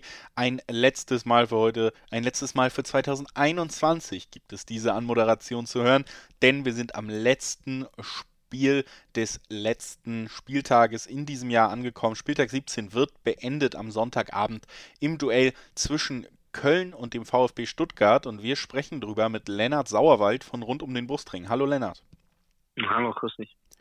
Ja, dann äh, lass uns direkt auch vielleicht mal erstmal etwas ausführlicher auf die Stuttgarter blicken und da eben auch auf die letzte Partie. Da gab es eine 5 zu 0 Niederlage gegen den FC Bayern. Ja, wie so oft bei den Bayern muss man dann äh, ja vielleicht eher fragen, zählt man das als als Ausnahme und äh, nimmt das so hin oder sind da schon auch Sachen bei dir hängen geblieben, die dich ärgern? Ja, es ist schwierig zu sagen. Also was mich ärgert natürlich ist, dass du innerhalb von fünf Minuten halt drei Tore kassierst, ähm, nachdem du lange gut mitgehalten hast. Ähm, auf der anderen Seite ist es ein bisschen eine Frage der Zeit bei Spielen gegen die Bayern, bis die dann halt doch ähm, ihre Tore machen. Und äh, die Qualität ist halt einfach da bei denen und die Qualität ist halt gleichzeitig bei uns halt nicht da. Also wir haben halt eine Mannschaft, die gegen den Abstieg kämpft ähm, und die ist dazu noch ersatzgeschwächt und hat jetzt gerade wieder so ein bisschen in die Spur gefunden in den letzten Spielen. Ähm, deswegen, ähm, man kann immer ganz gut mithalten und ich, ich finde, sie haben es auch über 60 Minuten gut gemacht, aber letzten Endes ähm, war es so eine, eine, Frage der Zeit, bis die Bayern ihre Tore machen. Dass es fünf geworden sind, das ärgert mich, weil es uns auch so, dass die Tordifferenz hinten ein bisschen verhagelt. Ähm, aber alles in allem war es irgendwie erwartbar äh, als das Ergebnis, also ähm, vom Ergebnis her in der Höhe ein bisschen ärgerlich, aber auch das ist nichts, was mir schlaflose Nächte bereitet. Also das so ein bisschen das Fazit äh, zum Spiel zwischen dem VfB und den äh, Bayern. Jetzt äh, geht es nochmal auswärts ran in diesem Jahr gegen die Kölner, die in dieser Saison ja ganz gut unterwegs sind, auch zuletzt einen Sieg einfahren konnten, einen 3 zu 2 Sieg, nachdem man zwischendurch sogar 2 zu 1 zurücklag, in Wolfsburg, spätes Modest-Tor, der in dieser Saison ja auch wieder an nochmal an seine alte Knipser-Qualität anknüpfen konnte, was viele vielleicht auch nicht erwartet haben. Also Köln konnte sich bis jetzt etwas von diesem Abstiegskampf fernhalten. Stuttgart auf Platz 15 im Moment 17 Punkte. Bedeutet ja auch die immer ausgerufenen 40 Punkte. Dafür wäre es ja eigentlich rein rechnerisch perfekt mit 20 Punkten aus der Hinrunde rauszugehen. Die kann man noch holen jetzt im Auswärtsspiel gegen Köln. Wie sieht es denn da überhaupt personell jetzt aus bei den Stuttgartern vom letzten Spiel in diesem Jahr? Also Roberto Massimo fällt auf jeden Fall aus. Ähm, der hat eine Kapselverletzung zugezogen im Spiel gegen die, ähm, gegen die Wolfsburger. Ähm, Borna Sosa wissen wir noch nicht, ob der fit ist. Der hatte irgendwie Rücken, äh, Schulter, alles, Knie. Ähm, der fiel auf jeden Fall äh, gegen die Bayern aus. Ähm, wie es am Sonntag aussieht, äh, geht, steht, glaube ich, noch nicht fest. Das Problem ist natürlich, dass das unsere beiden Außenbahnspieler sind, äh, unsere beiden Wingbacks. Äh, bei, bei sie, das reicht noch nicht für 90 Minuten auf der, auf der rechten Außenbahn. Philipp Clement hat eine Corona-Infektion und ist jetzt erstmal raus, aber der hätte jetzt, glaube ich, sowieso nicht unbedingt gespielt. Also eigentlich sind wir ganz gut aufgestellt. Ähm, mal gucken, wie viel Spielzeit sie das mal bekommt. Jetzt waren es 30 Minuten im Spiel, davor waren es 10, davor 15, glaube ich. Also mal gucken, vielleicht kann er schon eine Halbzeit äh, mitmachen. Das wäre schon mal wäre schon mal sehr, sehr hilfreich. Aber ansonsten sind eigentlich relativ viele da, aber es ist natürlich immer noch so, dass er, dass die Mannschaft noch einspielen muss, weil es nur sehr wenige Spiele in dieser Hinrunde waren, wo wirklich fast alle an Bord waren. Wie schaust du denn jetzt auf den kommenden Gegner, auf die Kölner, die wie gesagt in dieser Saison ja, ja schon mal einen deutlichen Leistungssprung zur letzten Saison zumindest hingelegt haben? Ja, auf jeden Fall. Und wir haben das ja auch im Pokalspiel äh, im Herbst äh, mitbekommen, wo die durch zwei Modest-Tore gewonnen haben. Also es ist schon eine Mannschaft, die ähm, offensiv spielt und das auch gut macht und das aber natürlich auch auf Anthony Modest zugeschnitten hat. Also man muss sich nur mal die Torverteilung bei denen angucken. Äh, zehn Tore hat äh, der Herr Modest geschossen und äh, ich glaube, Shikiri hat dann drei, das ist der nächstbeste Torschütze. Da hängt natürlich viel von dem ab. Ähm, das ist natürlich zum einen gefährlich, weil uns fehlt ein Unterschiedsspieler oder bislang. Ne? Also wir haben keinen fitten Kalajdzic, wir haben keinen fitten Sidas. Und ähm, auf der anderen Seite glaube ich aber, wenn du Modest irgendwie unter Kontrolle kriegst, hast du dann auch eine gute Chance, weil ähm, ja, der hängt halt viel, der Erfolg hängt bei denen auch sehr viel an, an Anthony Modest, habe ich das zumindest meine, meine Außenwahrnehmung. Und wenn du ihn unter Kontrolle kriegst, was schwer genug ist, dann hast du da vielleicht auch eine Chance, wenn du selber früh in Führung gehst und ihn ein bisschen ähm, ja, wie gesagt, unter Kontrolle kriegst einfach, dann, dann hast du da auch eine Chance. Aber klar ist natürlich, dass es eine Mannschaft, die ist ähm, wesentlich gefestigter, eben dadurch, dass sie auch keine nicht so viele Ausfälle zu verzeichnen hat, dass es auch besser läuft bei denen. Sie hat nicht so viele Rückschläge wie wir. Es ist auch keine überragende Hinrunde, aber eine solide. Und ähm, ja, ich, ich bin mal gespannt. Ich hoffe, dass, es besser, dass wir aus dem Pokalspiel was gelernt haben und dass es dann entsprechend besser läuft die Konkurrenz des, der Stuttgarter, vor allen Dingen eben auf Platz 16, die Augsburger, im Moment punktgleich, der Relegationsplatz, die spielen gegen Fürth an diesem Spieltag. Äh, eine Mannschaft, die erst einmal gewinnen konnte in dieser Saison, also ein Punktgewinn der Konkurrenz jetzt nicht wirklich ausgeschlossen an diesem Spieltag oder sogar wahrscheinlich. Wie wichtig wäre es für die Stuttgarter, da eben auch jetzt mit einem Punktgewinn, mit einem Sieg am Ende dafür zu sorgen, dass man auf keinen Fall eben auf diesem Relegationsplatz überwintert? Ich glaube, psychologisch ist das für manche schon wichtig. Mir geht es aber vor allem darum, dass wir, also ich möchte vor allem deswegen einen Punkt holen, weil wir dann einfach näher an diesen 20 sind, die du gerade angesprochen hast. Ähm, es geht einfach in dieser Hinrunde nur um Punkte erstmal. In der Rückrunde geht es um Platzierung. Wir spielen dann ähm, direkt nach, äh, nach Neujahr oder am 18. Äh, Spieltag selber gegen Fürth. Ähm, ja, also wenn es so ist, dass Augsburg uns noch überholen sollte und wir auf Platz 16 überwintern, dann ist es so. Dann, also mich bringt das nicht aus der Ruhe, ähm, weil ich weiß, dass wir äh, mit äh, Sascha Kalajdzic und einem hoffentlich dann noch ähm, einem Silas, der dann noch mal drei Wochen mehr Zeit hatte, ähm, ähm, in, die, in, die, in die Rückrunde starten. Äh, also, ja, keine Ahnung. Das, das, äh, mich, mich bringt das nicht, nicht aus der Ruhe. Ähm, wichtig ist, dass wir schon 17 Punkte haben. Da war dieser Sieg gegen Wolfsburg echt wichtig, dass wir näher an, diesem, äh, an dieser Halb Halbzeitmarke von 20 Punkten dran sind. Dann vielleicht nochmal zum Abschluss über den Tellerrand ein wenig geblickt. Du hast es aber auch schon so leicht angemerkt. Die Stuttgarter ja in dieser Hinrunde durchaus von Verletzungen geplagt.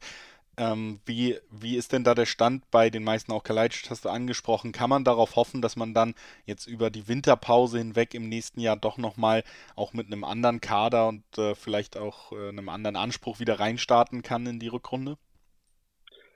Naja, der Anspruch muss sein, die Klasse zu halten nicht mehr und nicht weniger. Ähm, also mehr ist nicht drin. Das war aber von, schon vor der Saison eigentlich das klar, dass es selbst mit einer vollen Kapelle schwierig geworden wäre, ähm, sich früh aus dem Abstiegskampf zu befreien. Und ähm, ich gehe davon aus, dass wir bis zuletzt ähm, äh, um, die, um den Klassenhalt kämpfen werden. Aber dadurch, dass wir halt die individuelle, individuelle Qualität haben, die dann auch zurückkommt, ein Silas, der dann auch wieder besser im Rhythmus drin ist, ähm, ein Kalajdzic, der mit Sosa zusammen äh, letztes Jahr gefährlich war, ähm, dann auch Führig und Mamouche, die jetzt diese Saison dazugekommen sind, die sich auch jetzt reinfinden müssen. Also ich kann mir schon vorstellen, dass da in der Rückrunde was zusammenwächst, was dann ähm, was dann letztendlich dazu führt, dass wir auch den, den Klassenerhalt holen, weil die individuelle, individuelle Qualität da ist ähm, und die Qualität, die Qualität der, der äh, anderen Konkurrenten ist das auch nicht, also ist das nicht so, als ob Augsburg Bielefeld ähm, auch Stuttgart Bielefeld jetzt plötzlich eine Serie starten und uns davonziehen. Also ähm, klar, das ist 1 zu 1 von Augsburg ist es respektabel, genauso wie der Sieg gegen Bayern, aber da werden auch genügend Spiele kommen, wo die wieder das Nachsehen haben. Und ähm, ja, also unterm Strich denke ich, dass wir mit der Mannschaft auf jeden Fall die, auf jeden Fall werden aber auch knapp die Klasse halten werden. Das also schon die Zukunftsaussichten etwas weiter gedacht. Äh, jetzt nochmal zurück zum Sonntag. Was glaubst du, wie geht es am Ende aus gegen Köln? Äh, 1 zu 0 für den VfB. 1 zu 0 für den VfB. Der optimistische Tipp von Lennart Sauerwald von rund um den Brustring. Ich tippe ein 1 zu 1. Ich glaube, es wird ein Unentschieden. Ich sehe die Mannschaften dicht beieinander irgendwie. Ich kann mir gut vorstellen, mhm. dass es zu einer Punkteteilung kommt und bedanke mich bei Lennart Sauerwald, dass er heute bei uns war. Danke dir, Lennart. Gerne. Natürlich auch vielen Dank, dass du dieses Jahr mit im Bully Special dabei warst. Das ist ja so ein bisschen die Jahresendfolge, deswegen auch da von mir wie an alle anderen heute auch an dich der Dank, dass du immer hier zu hören warst zum VfB. Vielen Dank. Sehr gerne. Und äh, ja, auch wir, liebe Hörerinnen und Hörer, verabschieden uns jetzt in die Winterpause. Wir hören uns im nächsten Jahr wieder. Die Winterpause ist nicht so lange, wie man es vielleicht gewohnt ist. Am 7. Januar folgt schon der nächste Bundesligaspieltag und dann natürlich auch das nächste Bully-Special. Bis dahin wünsche ich euch allen eine sehr schöne Weihnachtszeit, einen guten Rutsch ins neue Jahr. Hoffe, ihr bleibt gesund, hoffe, ihr bleibt nett und versucht gute Menschen zu sein. Tschüss. Schatz, ich bin neu verliebt. Was? Da drüben. Das ist er. Aber das ist ein Auto. Ja, eben. Mit ihm habe ich alles richtig gemacht. Wunschauto einfach kaufen, verkaufen oder leasen. Bei Autoscout24. Alles richtig gemacht. Wie baut man eine harmonische Beziehung zu seinem Hund auf? Puh, gar nicht so leicht. Und deshalb frage ich nach, wie es anderen Hundeeltern gelingt, beziehungsweise wie die daran arbeiten. Bei Iswas Dog reden wir dann drüber. Alle 14 Tage neu mit mir, Malte Asmus und unserer Expertin für eine harmonische Mensch-Hund-Beziehung, Melanie Lippisch. Iswas Dog mit Malte Asmus. Überall, wo es Podcasts gibt. Bully Special. Die Vorschau auf den Bundesligaspieltag auf meinsportpodcast.de. Schatz, ich bin neu verliebt. Was? Da drüben. Das ist er. Aber das ist ein Auto. Ja, eben. Mit ihm habe ich alles richtig gemacht. Wunschauto einfach kaufen, verkaufen oder leasen. Bei Autoscout24. Alles richtig gemacht.